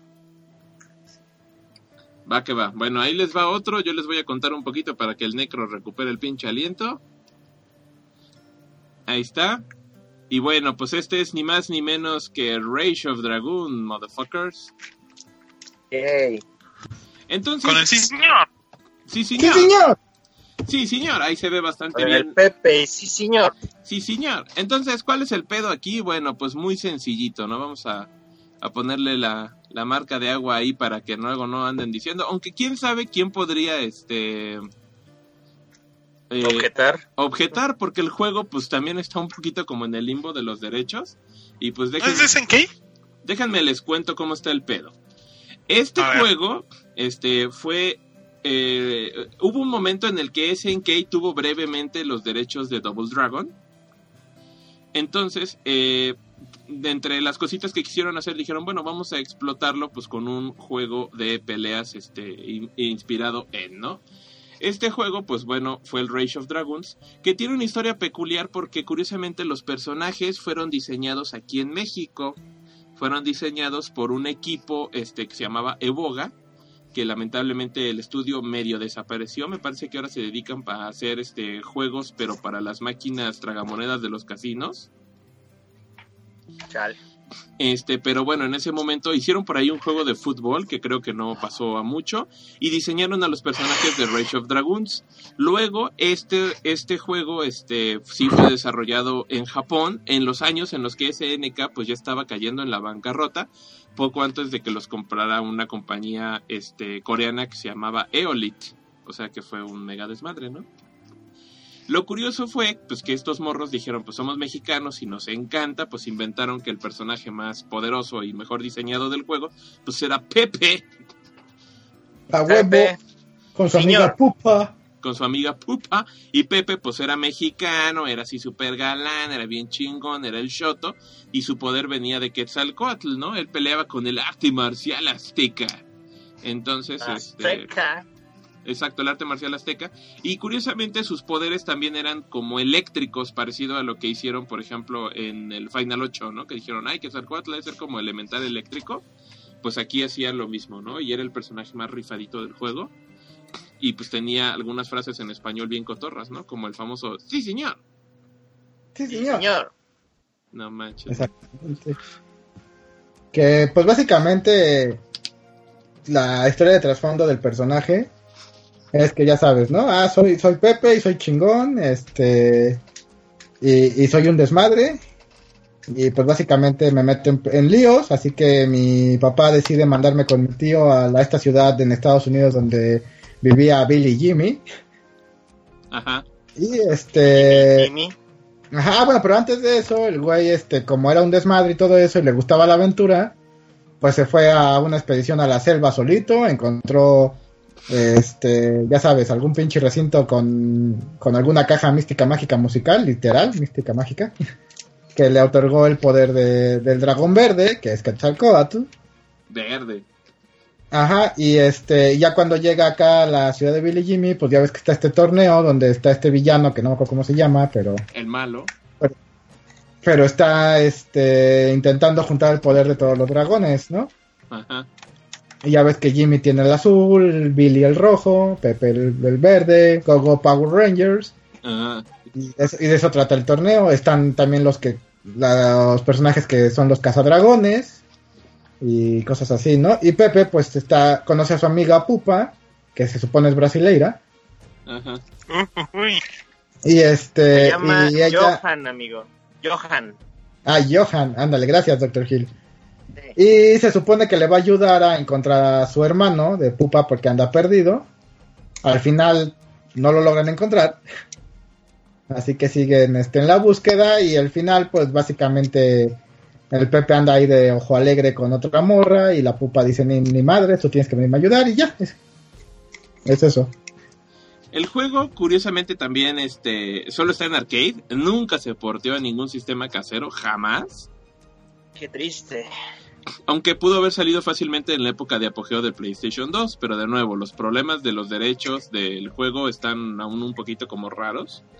Entonces nunca se explotó, aunque es fácil encontrarlo en emulador. O sea, bájense un emulador y facilísimo bajan el Rage of Dragons. Curiosamente era un juego, era un juego de, de relevos, así tipo Marvel Capcom. No tan bien trabajado, pero bueno. Y pues había otros personajes muy cotorros, como el cura extremo, por ejemplo. Ah, sí, Ah, el el cura cura extremo. extremo en la mamada. El padre extremo. el padrecito extremo y estaba este una versión de, de Abobo que era Abupo para no eh, conflictuar derechos Exacto. ¿Qué Ah, eso? y pues el, el Pepe ya ves que peleaba con el arte marcial azteca. sí sí sí que dijimos hace ratito no el arte marcial azteca y sus poderes quetzalcoatlienses Exacto. Y era el mejor mono del juego by fucking far Es el único.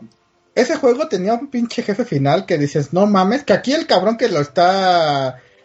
Del video de que, que bajé, este, le está poniendo una madriza al pinche jefe final en Perfect. pero Güey, yo me acuerdo que el jefe final era una patada en las bolas, súper roto el cabrón. ajá Peor Y que el único que recuerdo que pude acabarlo fue con el Pepe y la Pupa.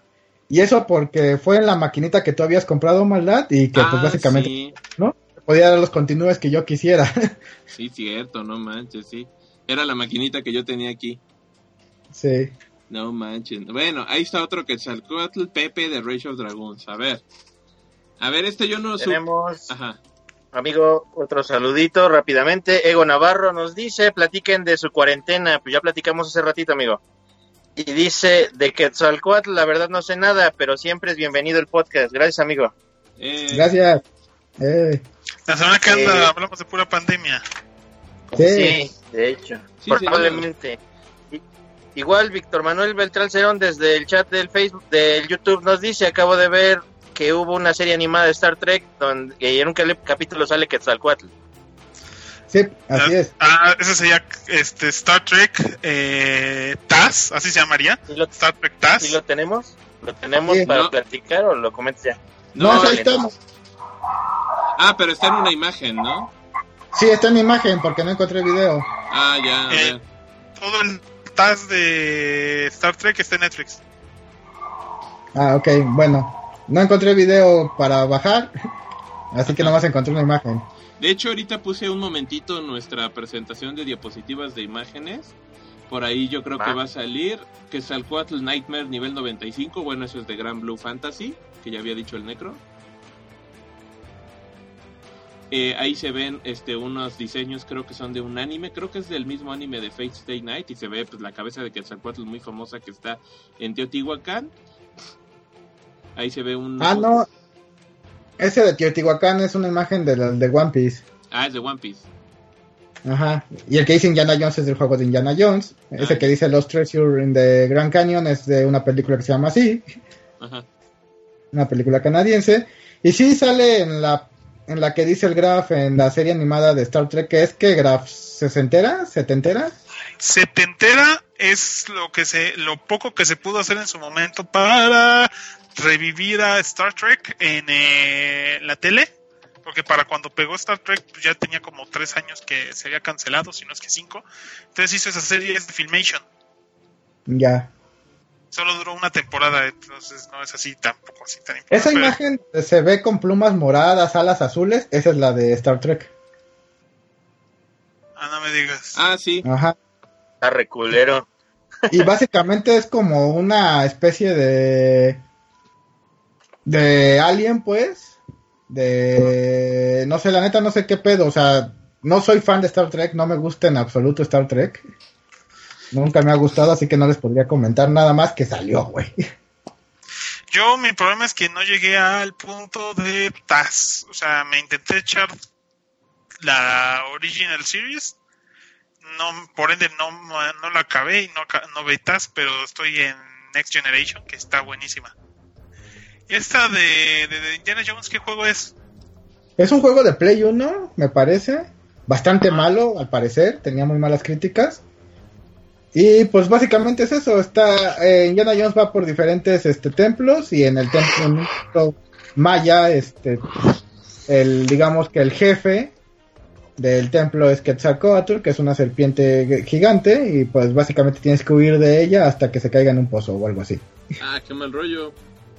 Ajá, por ahí hay una imagen también de las que están rondando donde este sale un Quetzalcoatl como dorado. Ajá. Ajá. Ese es de la película de Scooby-Doo y el monstruo de México. Ah, creo que sí la vi.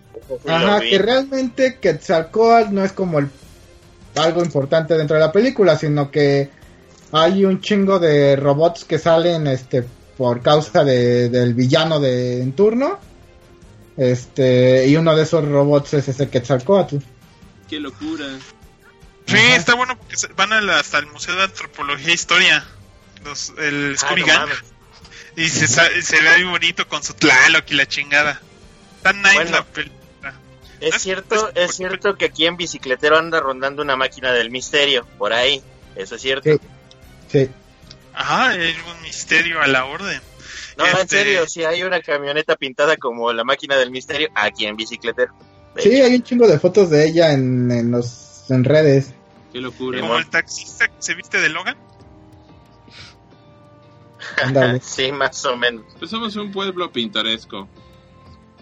A huevo. Exacto. Oigan, Este, el buen Galo, el buen Galo nos dice también acá desde el tutubo, dice, Sagas, les propongo regalar un juego de Play 4 o Xbox One para su suscriptor número 1000.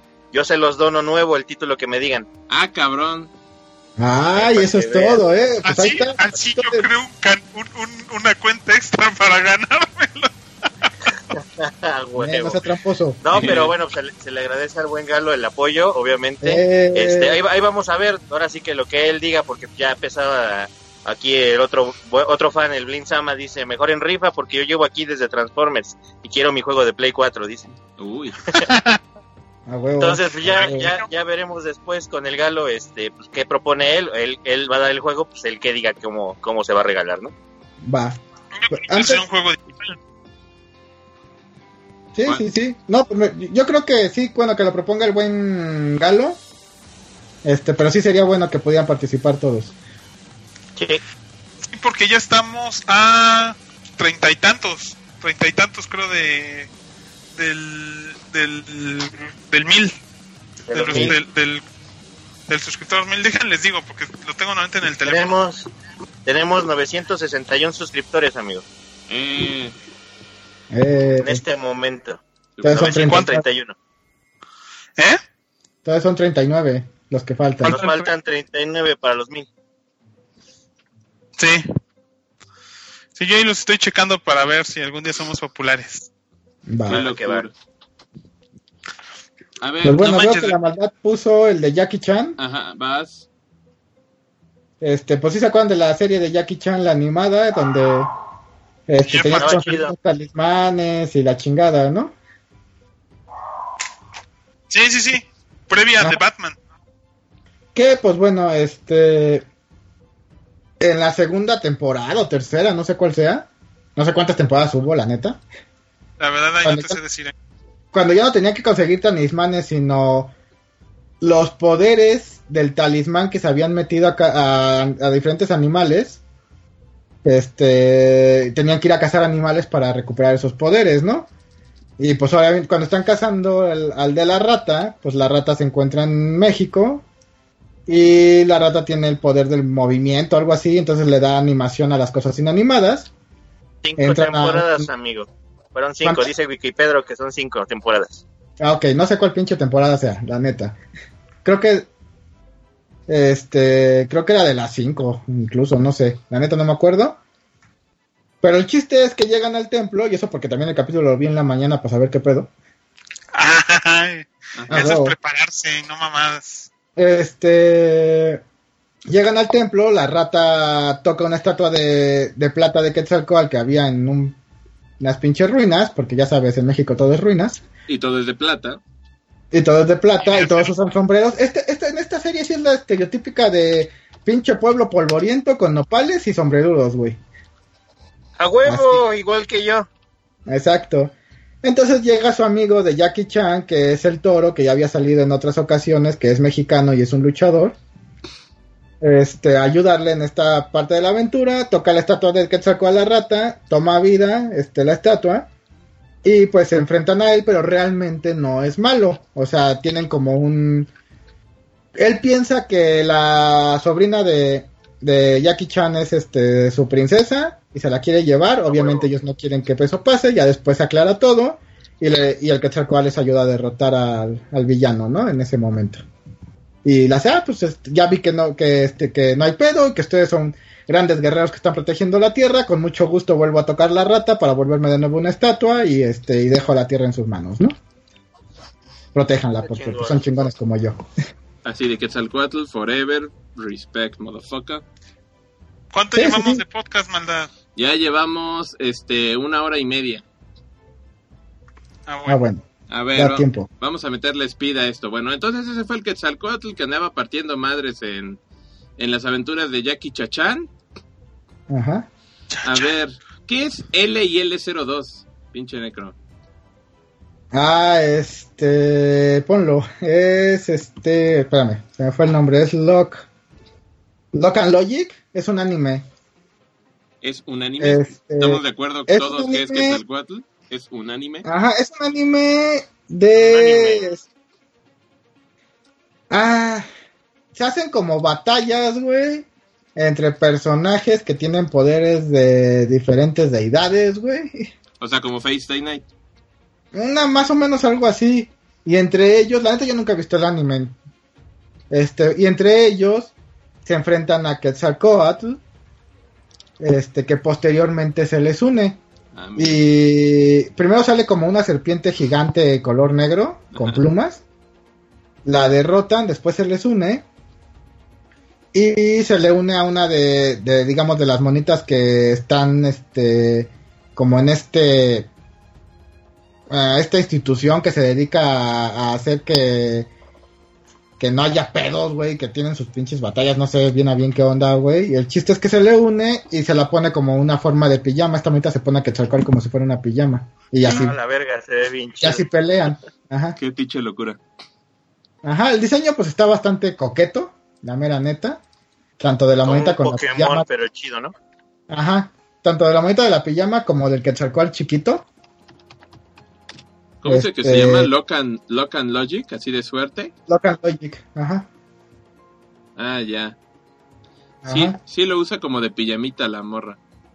Ajá. Esto está bastante coqueto. La verdad no sé mucho del anime, la neta no sé. Nomás lo metí porque Pues salía Quetzalcoatl. para hacer la, para hacer la mención, ¿no? De que sale ahí, pero la neta no, no sé tanto del anime y vi el, el tráiler y la, el opening, la verdad es que no me llamó mucho la atención.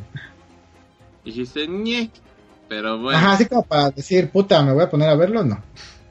la neta se ve medio, medio, medio ranfla, pero bueno. Ajá, se ve como muy genérico. Quetzalcoatl. Ah, Ajá. y es un como Bueno. pinche gusanito el güey, ¿no? Sí, Está con bonito. su penachito y todo el pedo. Está, está curiosito, está curiosito, ¿no? A ver, vamos a ver qué chingados, ¿no? Bueno, eso fue Lock and Logic, ¿no? Aquí El tenemos... buen Ernesto Poblete este, nos comenta que dice, no tengo mucha idea de juegos de cartas, pero recuerdo que un amigo que jugaba mitos y leyendas tenía una carta de Quetzalcoatl. Asimismo Sí. también el buen David, que es un Hillbot, también nos menciona que mitos y leyendas está Quetzalcoatl. Pues A ponlo, maldad. Ahí está, de hecho ya lo puse, ya está ahí mitos y leyendas, que es cierto, era un juego de Eh, un juego de cartas, pues de hecho creo que era, no sé si era chileno, creo que sí, ¿no? Sí, Sí. Y de chileno. hecho lo dibujaba este Gensoman, que es chileno y que dibuja que es- madre. la Sí. hostia ese cabrón, es súper chingón. Me dice el Ernesto Poblet que si la Paloma vino a México, le digo sí, este, y pudo volver porque trasladarse de un país a otro está de la verga. Fue antes de la pandemia, bueno, antes de, de cerrar fronteras, fue a principios de mes. Ah, De cerrar fronteras en este pinche continente. Este, pues ahí están, salió mitos y leyendas, la mayoría de las cartas las dibujaba Gensoman. de hecho. Ajá. Hay cuatro cartas que yo vi de Quetzalcóatl, no sé si haya más. La mera neta. Y pues la saga llegó a jugar mitos y leyendas en algún momento de la vida, ¿no? También Yo en, Estaba en la chido. época de Lénica, ya llovió. sí. Sí, y en la de Héroes Mexicanos también, no me acuerdo cómo se llamaba. No me acuerdo yo tampoco. Ajá, pero salían Pero los de recepción, ¿no? A mí me tocó Ajá. Helénica y Celtas, que te había revuelto de cartas de Merlín con cartas de romanos y griegos, que es de lo que más tengo, aún guardadas. Sí, yo igual. Tengo Ah, algunas estas de a la- samuráis y de ninjas, estaban chidas. A estas, a las, ve- a las mitos y leyendas mexicanas creo que ya no llegamos. Creo que No, no. creo que no. No. Pues eran un chingo. Eran un chingo de cartas, no manches. Sí. A ver, vamos a ver otro rápido. Este. One Piece, que supuestamente en One Piece aparece este. Aparece Quetzalcoatl. ¿Es cierto eso? Sí. Muy bien. Una, una de las imágenes que pusiste hace rato, donde salían varias imágenes, Ajá. La que se ve la cabeza de Quetzalcoatl y luego una comparación con la cabeza real de los templos, esa Ah. imagen es de One Piece. Ajá. Ajá, entonces en la isla del cielo, este, cuando Luffy y su tripulación van a la isla del cielo, se encuentran con una serpiente gigante, a la cual llaman el rey del cielo. Órale. Ajá, que es la que podemos ver en pantalla. ¿Sí o no, Doctor Hill? Sí, a huevo, es esa cabeza que es la misma de las de, de Teotihuacán. Sí, Y Entonces, está este- la pinche serpiente de la isla del cielo, que es la neta, con la campana dorada. Que es una Exacto. mezcla, esa historia entre la historia del dorado, la clásica del dorado, y pues un poquito de la cultura justamente de Teotihuacán y maya y azteca. Ajá. Sí, así es. Y pues esta serpiente vive ahí. Este es una clara referencia a Quetzalcóatl. Se come por ahí a Luffy y a varias de la tripulación. Obviamente logran salir. Y al final pues se vuelve su, su amiga la serpiente de, de todos ellos. Se vuelve su compa. Ajá. Y siempre la llamaron este la- el rey del cielo. Ah, sí. Ajá. Le decían Quetzalcoatl. Ajá. No, no decían Quetzalcóatl, decían el, le decían el rey del cielo, pero pues bueno, es una clara referencia porque pues Quetzalcóatl es el rey del cielo. Bueno, y aparte, pues estaban las pinches este, cabezas ahí en su templo, ¿no? Exacto. Así de, but of course, my friend. You bastard. Exacto.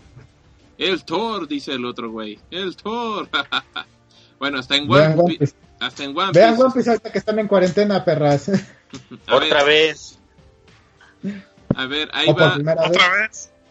A ver, ahí va. Oigan, Blind- Ajá. antes de eso, Blind Sama nos dice, también en Magic estaba la carta de Quetzalcoatl, es una criatura blanco-verde legendaria, en, en una versión verde-azul y en otra blanco-negro. Ahí para que Órale, vean sí que también sabía. hay en Magic. Qué locura. Pues ahí es lo que nos dicen. Ahí para Eso checarlo. Habrá que checarlo en el internet. Yes. A ver. Por aquí puso, y yo creo que igual y hasta la Logan nos podría decir, este, pero creo que se fue. Que supuestamente también apareció Quetzal- Quetzalcoatl en el Almighty Saint Seiya. Ah, sí. Doctor Hill, tú sabes más de eso, ¿no? No realmente, este, sí supe que habían llegado ya a la, a, la- a las mitologías este mexicanas y que habían de este tipo de armaduras, pero realmente no sé más allá de eso. No lo he visto, ni lo he leído. Sabía que estaba ya en el manga, Ya. pero Ajá, en el, en el manga sale. Bueno, lo, yo- lo poco que yo sé, porque la verdad no he leído el manga, Ajá. sale una mona que se llama Calavera de Quetzalcoatl. Así en español. Calavera de Quetzalcoatl. Calavera. Calavera. Calavera. Es la, la caballero de, de Quetzalcoatl. Y pues no es enemiga de, de los este, caballeros de bronce, al revés, creo que les ayuda. Pero realmente no sé más, solo sé que, que sale, sale en el manga de Sansei a los Canvas. Ah, ya. Sí. Ajá. Qué pinche. Y pues tiene un diseño bastante, bastante coqueto. Está bien padre, o sea, tienen un chingo de plumitas sus los diseños y se ven bien chidos. Y aparte está bien sepsi. Pues sí, pues ya, ya, los que dibujan ya dibujan chido, ¿no? Como el Kurumada. Que te oigan los fans de Sanseiya. Pues es la verdad, güey, Saint Seiya es la mamada, a mí me encanta, güey, pero el manga, los primeros tomos del manga son horribles, horribles. Ya, ¿cuántos años tienen también, muchachos? Por eso te digo, güey, no mames. Y dijeron, ya, pues ahí está Quetzalcoatl. En Saint Seiya también, como la calavera de Quetzalcoatl. Sí. Creo que también sale el caballero de Coatlicue, o algo así, No o manches, sea, había, había leído. son un chorro, ca. Cuatlico en la cultura popular, nuevo podcast. Eh, Ah, ¿por bueno. qué no? Podría ser. Hay un chico de ser. presentaciones igual. A En el ver, cuatriclo puede ser ninja. ¿por qué no? No veo por Sí. qué no. A Cuatlico en Ninja. A ver, aquí hay una película viejita pero potente, Ajá. que era ni más ni menos que Q, la, la serpiente voladora. ¿La viste, maldad? No he visto la película, pero recuerdo que en los Monster Madness, que, hacía el, que hace el Angry Video Game Nerd, la mencionó hace varios años. Y básicamente, pues sí, trata de hacer, es una película de monstruos gigantes. Básicamente aquí el monstruo es pues una serpiente que vuela, gigantesca, es como un dragón. Y bueno, lo curioso es pues que ahí se ve de hecho este en el video, ya, ya pudieron por ahí ver al, al monstruo, es como una lagartija con alas, ¿no? Pero bueno, lo contextualizan y te dicen que de hecho esta serpiente pues es Quetzalcoatl, ¿no? Que en, en sus años mozos, este, uy, David Carradine, ahí está Bill de Kill Bill, que en sus años mozos pues bueno, era venerada por los pueblos este, prehispánicos como un dios, ¿no? Aunque aquí pues es una monster movie y básicamente pues se lo quieren escabechar. Lo curioso fue es que pues sí quieren como que medio retomar este aspecto de, de, de lo mitológico y por eso la película se llama Q por Quetzalcoatl. Entonces está curioso cómo se acercan los gringos pues al, al mito, ¿no? Y que Sí, exacto. ellos lo retoman. ¿De qué fecha es? ¿No te acordarás? Es como de los 80, ahorita les digo rápido, este Q, este Flying... Ah, ajá, Yo sí vi la película, la vi hace años. Este. ajá, y que- Porque, porque Madame Tole era súper fan y me dijo, ay, que- vela, si no la has visto, y ya me la prestó y la vi. ajá. La neta, pues es una película setentera. Está es del 82. Ah, es- ok. Ah, pues no mames, apenas había yo nacido cuando esa madre salió. sí, ya está bien. Qué mal año. Ah, o, o estaba apenas a punto de nacer, dependiendo del mes. Ajá, Q de, de Flying Serpent se llama este. Ajá. Tiene unos efectos de tres pesos. la serpiente sale escasos, no sé, güey. Un minuto en toda la película es mucho, güey. O, o Ah, es como Godzilla, entonces. Ajá, o sea, pues para la época, pues obviamente, ¿no? Y tan aburrida como puede llegar a ser, pues también es como de esas joyitas este de, de autor y, y de nicho, porque hasta eso tiene bastante bastante fan la película este por por lo chafa y porque es de kaijus, ¿no? Entonces a los güeyes que les encantan los kaijus, pues es de esas películas que dices, güey, no mames, estaba bien vergas, porque pues en ese tiempo no había mucho más que Godzilla y, y este King Kong, ¿no? Ajá, y dices, bueno, pues ya qué chingados, ¿no? Sonaba. Dice, dice la Logan que ya regresó. Dinos qué pedo con este con, con Calavera de Quetzalcóatl en Caballeros del Zodiaco. ah, ya, perfecto. Va. A ver si nos cuenta. Un dato de trivia curiosito que estaba viendo aquí nada más en el Wikipedro de Q es que curiosamente el póster de la película lo dibujó Boris Vallejo. Ah, sí. Y el póster está bastante bonito, ¿no? Está muy chingón. Es la serpiente y pues ahí está sobre el Empire State con una muchachona. Está muy cotorro, entonces está, está como bonito. Entonces, bueno, ese es un dato de trivia para, para el anecdotario este, de esta curiosa película de Q de, de Flying Serpent, ¿no? Pues pon para que el graf hable de algo. Ah, gracias. Ya sé, güey.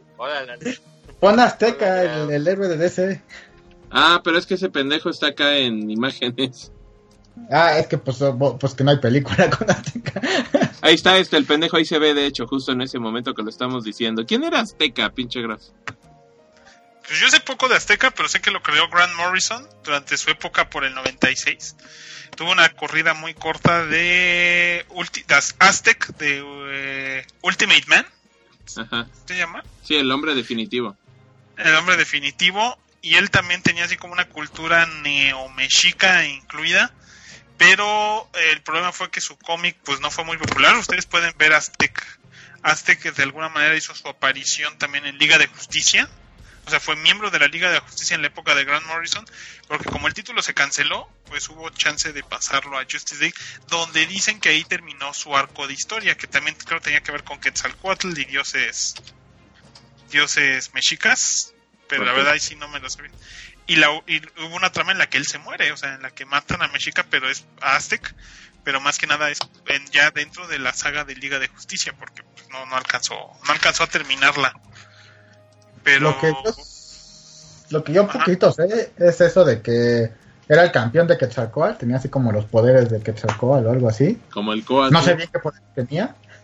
Y sí, como dice, se murió y luego apareció una mona que tomó el manto, pero ahí sí tampoco sé qué onda. No sí, no, no fue, fue como uno de esos necesidades de querer sacar una historia nueva o medio interesante. El traje no estaba mal y lo bueno es que el dibujante que tenía Aztec en su momento era bueno. Entonces no, no, no había mucho problema, pero, pero sí no, no fue del agrado de mucha gente. O sea, fue de esos héroes de ver que pues no, no tuvo su, no tuvo su gran momento. A lo mejor hoy en día a lo mejor le podrían dar un segundo chance. Sí. Pero pues Grant Morrison ahorita no, creo que no anda en esas. Pues dice aquí que la segunda serie se empezó a publicar en 2017. Entonces, este, al parecer ahorita por ahí anda el Aztec. ¿Está vivo? Al parecer sí. Ah, no mames. Al parecer sí andan Bien. publicando. Se me hace que ahorita de andar cancelado, pero trataron de revivirlo en su en su momento, ¿no? Pero bueno, ¿a quién le dan este a quién le dan pan que llore, no? Este, a ver, este por aquí anda la imagen, me dio curiosidad y bueno, si estábamos hablando de Aztec que fue una creación de DC, aquí había un video que dice este Quetzalcoatl pero de Marvel. Ajá. ¿Qué pedo con este Pues güey? también ha tenido muy pocas apariciones, ¿eh? O sea, no creas que es como wow. Quetzalcoatl de Marvel apareció en Thor. Este, en un consenso de dioses. Ajá. Eh, y pues ya Pasaron lista y dijeron Quetzalcoatl, y él dijo presente y se acabó, ¿no? Sí, básicamente. eh, y pues se ve así, pues muy prehispánico el güey. Eh, según la la fandompedia de Marvel, pues tiene poderes similares a los de Thor, ¿no? Ya sabes, volar y super fuerza y, y divinidad y la chingada, o sea, no difiere como gran cosa. Ajá. Y aparte, en algún, no- en algún arco de hace no muchos años, hace unos cinco años a lo mucho, volvió a salir en forma de serpiente emplumada, este, y She-Hulk lo detuvo. y ya. ¿Y ¿Por qué? Porque pues llegó, este, creo que tenía un lavado cerebral, llegó en su forma de serpiente emplumada, She-Hulk lo detuvo y ya dijo, ah, gracias, y se fue. Ya, eso es todo. O sea, no ha sido como gran relevancia el personaje en Marvel. Pero sí existe un Quetzalcoatl dentro de el universo 616 de Marvel. Ah, bueno, por ahí anda el güey partiendo madres, ¿no? Ajá. A ver, para acotar, dice aquí la Logan, este... Eh, sí, este Calavera de Quetzalcoatl es personaje del Gaiden de Lost Canvas. Sale en el de Scorpio, creo. Dice, el de Escorpión, me imagino. Ya. Y pregunta a la Logan que si no es como trampa poner eh, mil subs. Quién sabe, ¿no? Faltan 39, ya poquitos, ya poquitos. Pues yo creo que ya vamos cerrando, ¿no? Ya, ya se acabó este desmadre. Ya llevamos Este. aquí dos pinches horas. Huevo, horas. Horas, A ya ver. chingar a su madre. Yo creo que ponemos ya uno. nomás menciona a Pedro Lares. Ajá. Ya ves que Pedro Lares este Ah, sí. también sale. de su personaje. ¿A quién metiste en combate monero? ¿A Sí, este? Pedro Lares, no, a Huitzilopochtli. Ajá, de hecho, este, sí, Pedro Lares, este, como saben, es un artista de cómic que, este, que ha estado haciendo unos eh, cómic, unos webcomics desde hace varios años. El más famosito es, este, Aztectopía, ¿no? Y que de alguna manera lo que hace es eso, ¿no? Como que hace historias cotidianas y chuscas con dioses de todos los panteones, pero los más famosos, pues, son los mexicanos. Los que más salen, pues, son, este, Tlaloc, este, Tonatiuh y Huitzilopochtli, son los más recurrentes. Y pues a mí siempre me causaron mucha gracia. Un día le mandé un correo, me dijo que sí me prestaba el personaje que yo quisiera. Y, y yo le pedí este a, a Huitzilopochtli y me lo prestó y ahí sale en, en, en- en el combate monero. Aunque él ha dicho en entrevistas pues que su personaje favorito es Tlaloc. Y Quetzalcoatl pues sale ahí en la historia y pues sí tiene forma de serpiente, ¿no? O sea, no le dan mucha vuelta. Es una serpiente ahí que le gusta, eh, como dicen, emborracharse y comer mucho cacao. Este, y ahí anda echando desmadre, porque pues esos dioses se la pasan echando desmadre, ¿no? Están, están muy curiositos, la verdad. Exacto. Luego, nada más para acotar rápidamente, sale en el juego de Smite, que es como un League of Legends. Ah, sí, aquí tengo el, Ajá. el videín de Smite. Smite, a ver dónde estás, pinche Smite, aquí está. Este, pues yo, bueno, lo que sé es que es un juego como al estilo League of Legends. Tienes a tus héroes, entre esos héroes está Quetzalcoatl, lo puedes elegir, es un personaje seleccionable. Tiene sus poderes de viento, sus poderes de este de volar, de este ser un poco más rápido, este a la hora de golpear. Este y se maneja pues, exactamente igual que, el League of Legends, ¿no? Este tienes un equipo, te enfrentas a otro equipo, PvP, no sé de cuántos personajes cada equipo, la mera neta. No soy muy fan de este tipo de juegos.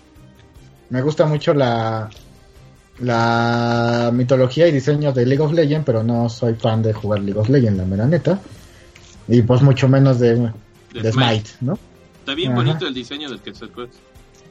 Sí, sí, sí, y les ponen su historia y todo el pedo y pues hasta eso está bastante cotorrito, ¿no? Está mamalón.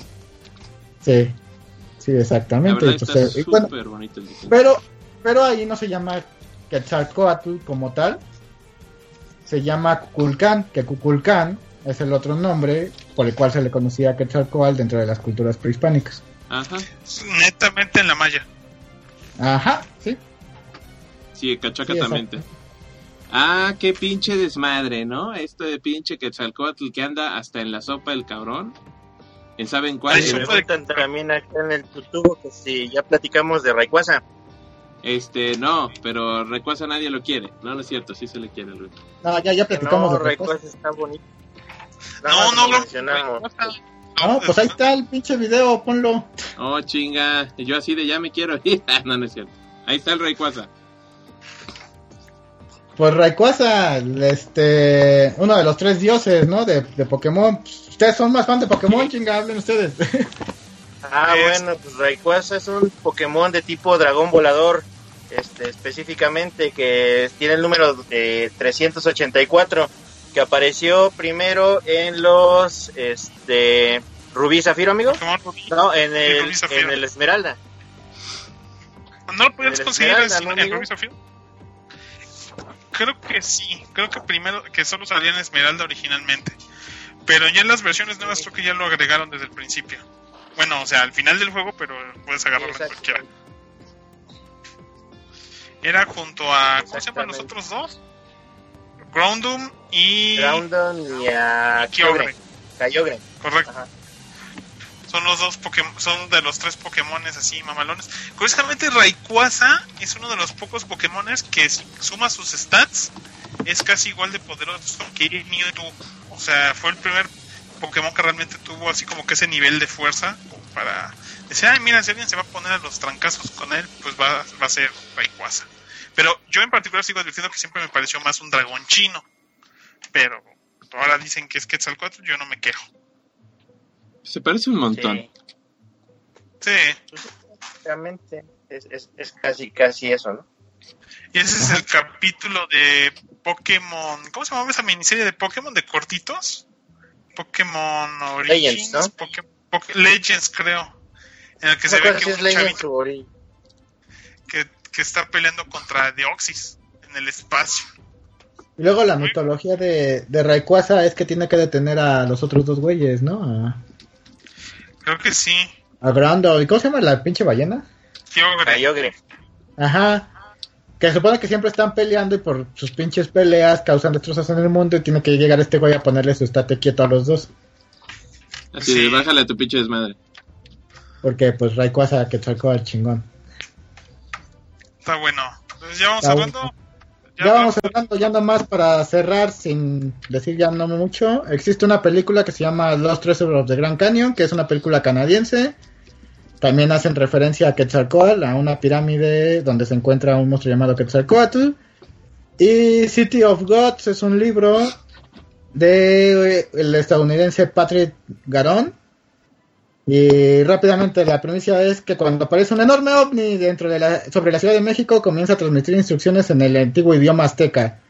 Entonces una antropóloga llamada Sandra Ramírez es enviada para investigarlo y pues el único que puede llegar a detener este, Desmadre. este ovni y lo que va a pasar o destruir la tierra, dependiendo cómo esté de humor, es Quetzalcoatl, ¿no? Un dios mexicano que despierta este después de muchos años, que tiene una forma humana, y pero también puede tomar su forma de este De serpiente. voladora gigante emplumada.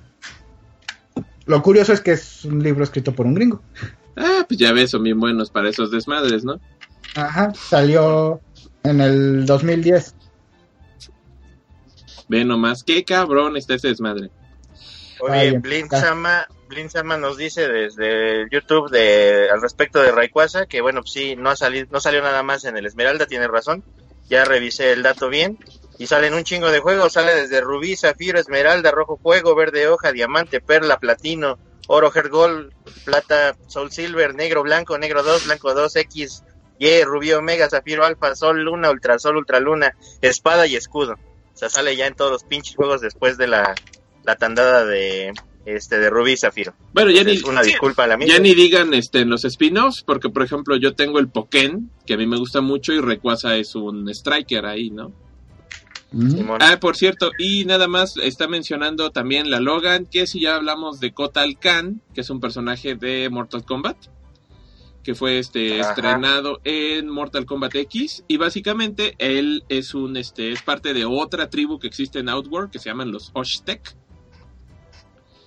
Ajá. y que pre- y que precisamente tienen rasgos que remiten tanto a los mayas como a los aztecas, de hecho más a los aztecas, ¿no?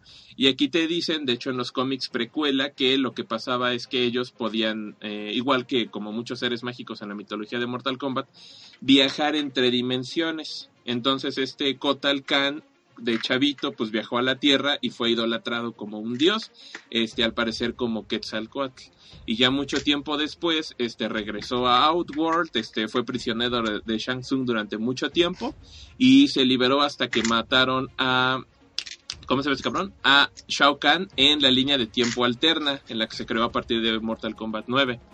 Y pues ha sido el emperador de Outworld y ha sido un buen emperador que incluso hasta creó este tratados de paz y de relaciones este exteriores con la Tierra. Había un vínculo ahí este eh, oficial, digamos, estaba bien interesante. A huevo, ¿eh? Y el personaje También, ahí sigue en el Mortal 11 y es la mamada, es el mejor personaje. también da rápido nada más, este, del, del cómic de Macoatl, que también sale en combate monero, este, Ah. uno de sus personajes. El Checomal, sí. El Checomal, ajá.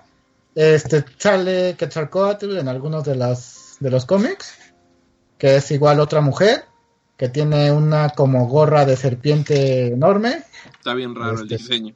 Está bien raro el diseño, pero está coqueto.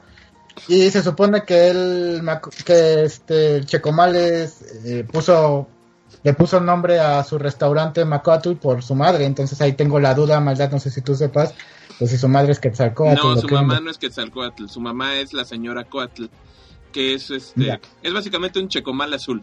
Eh, Se ve Ya, idéntico, pero Checomal, su especie sí es serpiente emplumada. Porque de hecho cuando Ah, sale su papá, su papá sí es una serpiente flaquita con plumas y brazos, ¿no? Él Ajá. también es así, lo que pasa es que está muy pinche gordo. Pero Checomal es un es una serpiente emplumada. Ok, Entonces, y- básicamente, sí es un Quetzalcóatl. Más o menos, aunque nada más se apellidan Coatl. Ya, Y se llama Macoatl de Mamá Coatl. Macoatl. sí. ¿no? Está, está, está. está- Y- está bonito el cómic. Y además para terminar, este peluche de, de Quetzalcóatl lo conseguí con los chavos de Comic Clan. Lo pueden encontrar así, Comic Clan Editorial en Facebook. Ellos lo venden. Este, y también pues tienen, está basado en algunos de los personajes que ellos presentan dentro de, este, de sus cómics, ¿no? También hacen mucha referencia a la cultura, a las culturas prehispánicas y pues a Quetzalcóatl, ¿no? Entonces si les interesa y chequenlo en Facebook, Comic Clan, puedes pueden encontrarlo y ellos los venden. Chiquechi. Quetzalcóatl Está de bien peluche. chido. Quetzalcoatl, Sí. motherfucker. Bien, señores, recuerden que ya solo nos faltan 39 suscriptores para volver para ser este youtubers importantes y empezar a monetizar, que diga este y a tener más propaganda por parte de YouTube. Entonces, este no olviden darle darle en el botón de, de suscribir y no olviden que lo que pueden hacer también es que ahorita que están encerrados con su familia y están ahí todos sus parientes, métanse a sus cuentas de YouTube y suscríbanse o créenle una cuenta a un familiar. Mira, aquí está tu, tu Gmail nuevo y, y le generas al mismo tiempo en YouTube y lo agregas como suscriptor del Saga Podcast, aunque no quiera. No importa. Lo que importa es que nosotros tengamos los suscriptores. Ah, huevo. Este, no olviden que estamos en todas las redes sociales, estamos en Twitter, en Facebook, eh, como Diagonal Saga Podcast, también estamos en, en Instagram igualmente. Eh, la página principal del Saga Podcast es sagapodcast.com, donde pueden ver todas las notas y tonterías que escribimos, así como que es la casa del podcast y donde pueden encontrar el botón de, de donaciones de PayPal por si les sobra dinero y lo quieren gastar en esto, pues nosotros no nos vamos a quejar. Y también, no sé si la maldad los tiene ahí descritos, pero... No, no sí, los tengo. Ah, bueno, yo tampoco. Entonces, por esta vez no les vamos a decir quiénes son, ¿no es cierto? En un momento, si a ustedes les sobra dinero al mes. ¿Ya lo escribiste ustedes- en una hojita? No, ¿Por qué no lo escribiste en una hojita? porque yo no uso hojitas, no tengo hojitas en mi casa. Hubiera sido más fácil, ya nomás lo ponías ahí en la pantalla, güey. Bueno, si los tienes ahí a la mano, nada más léelos y ya. Es lo que estoy queriendo hacer.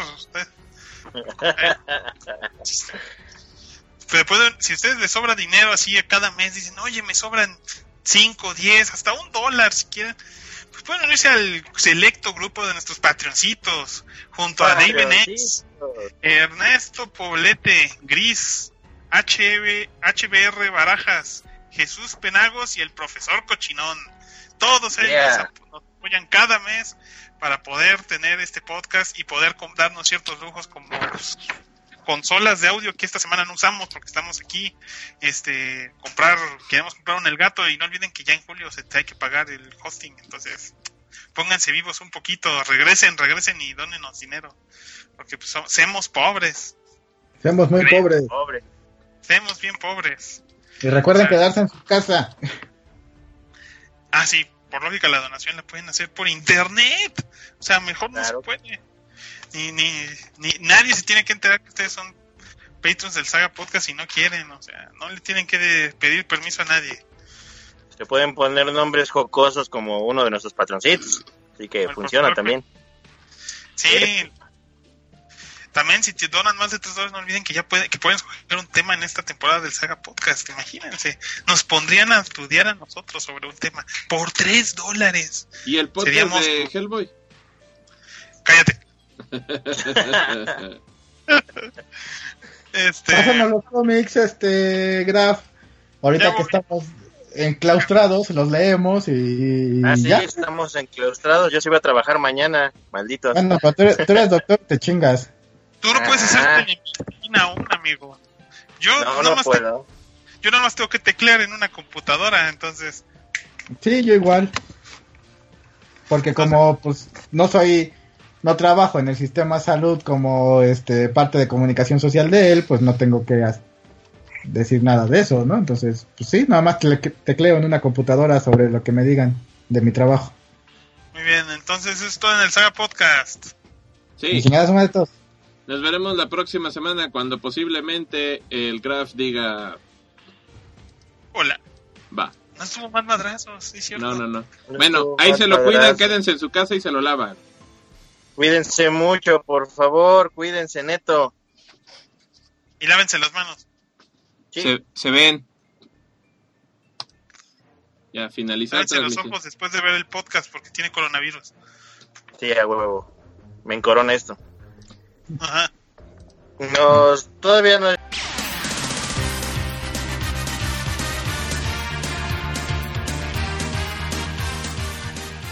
A través del tiempo, sin importar dónde se encuentren, la voz de la saga siempre será escuchada, pues cuando tratar de salvar el mundo se refiere, otros pueden hacer ese trabajo. Nosotros solo hacemos podcast. Pendejos.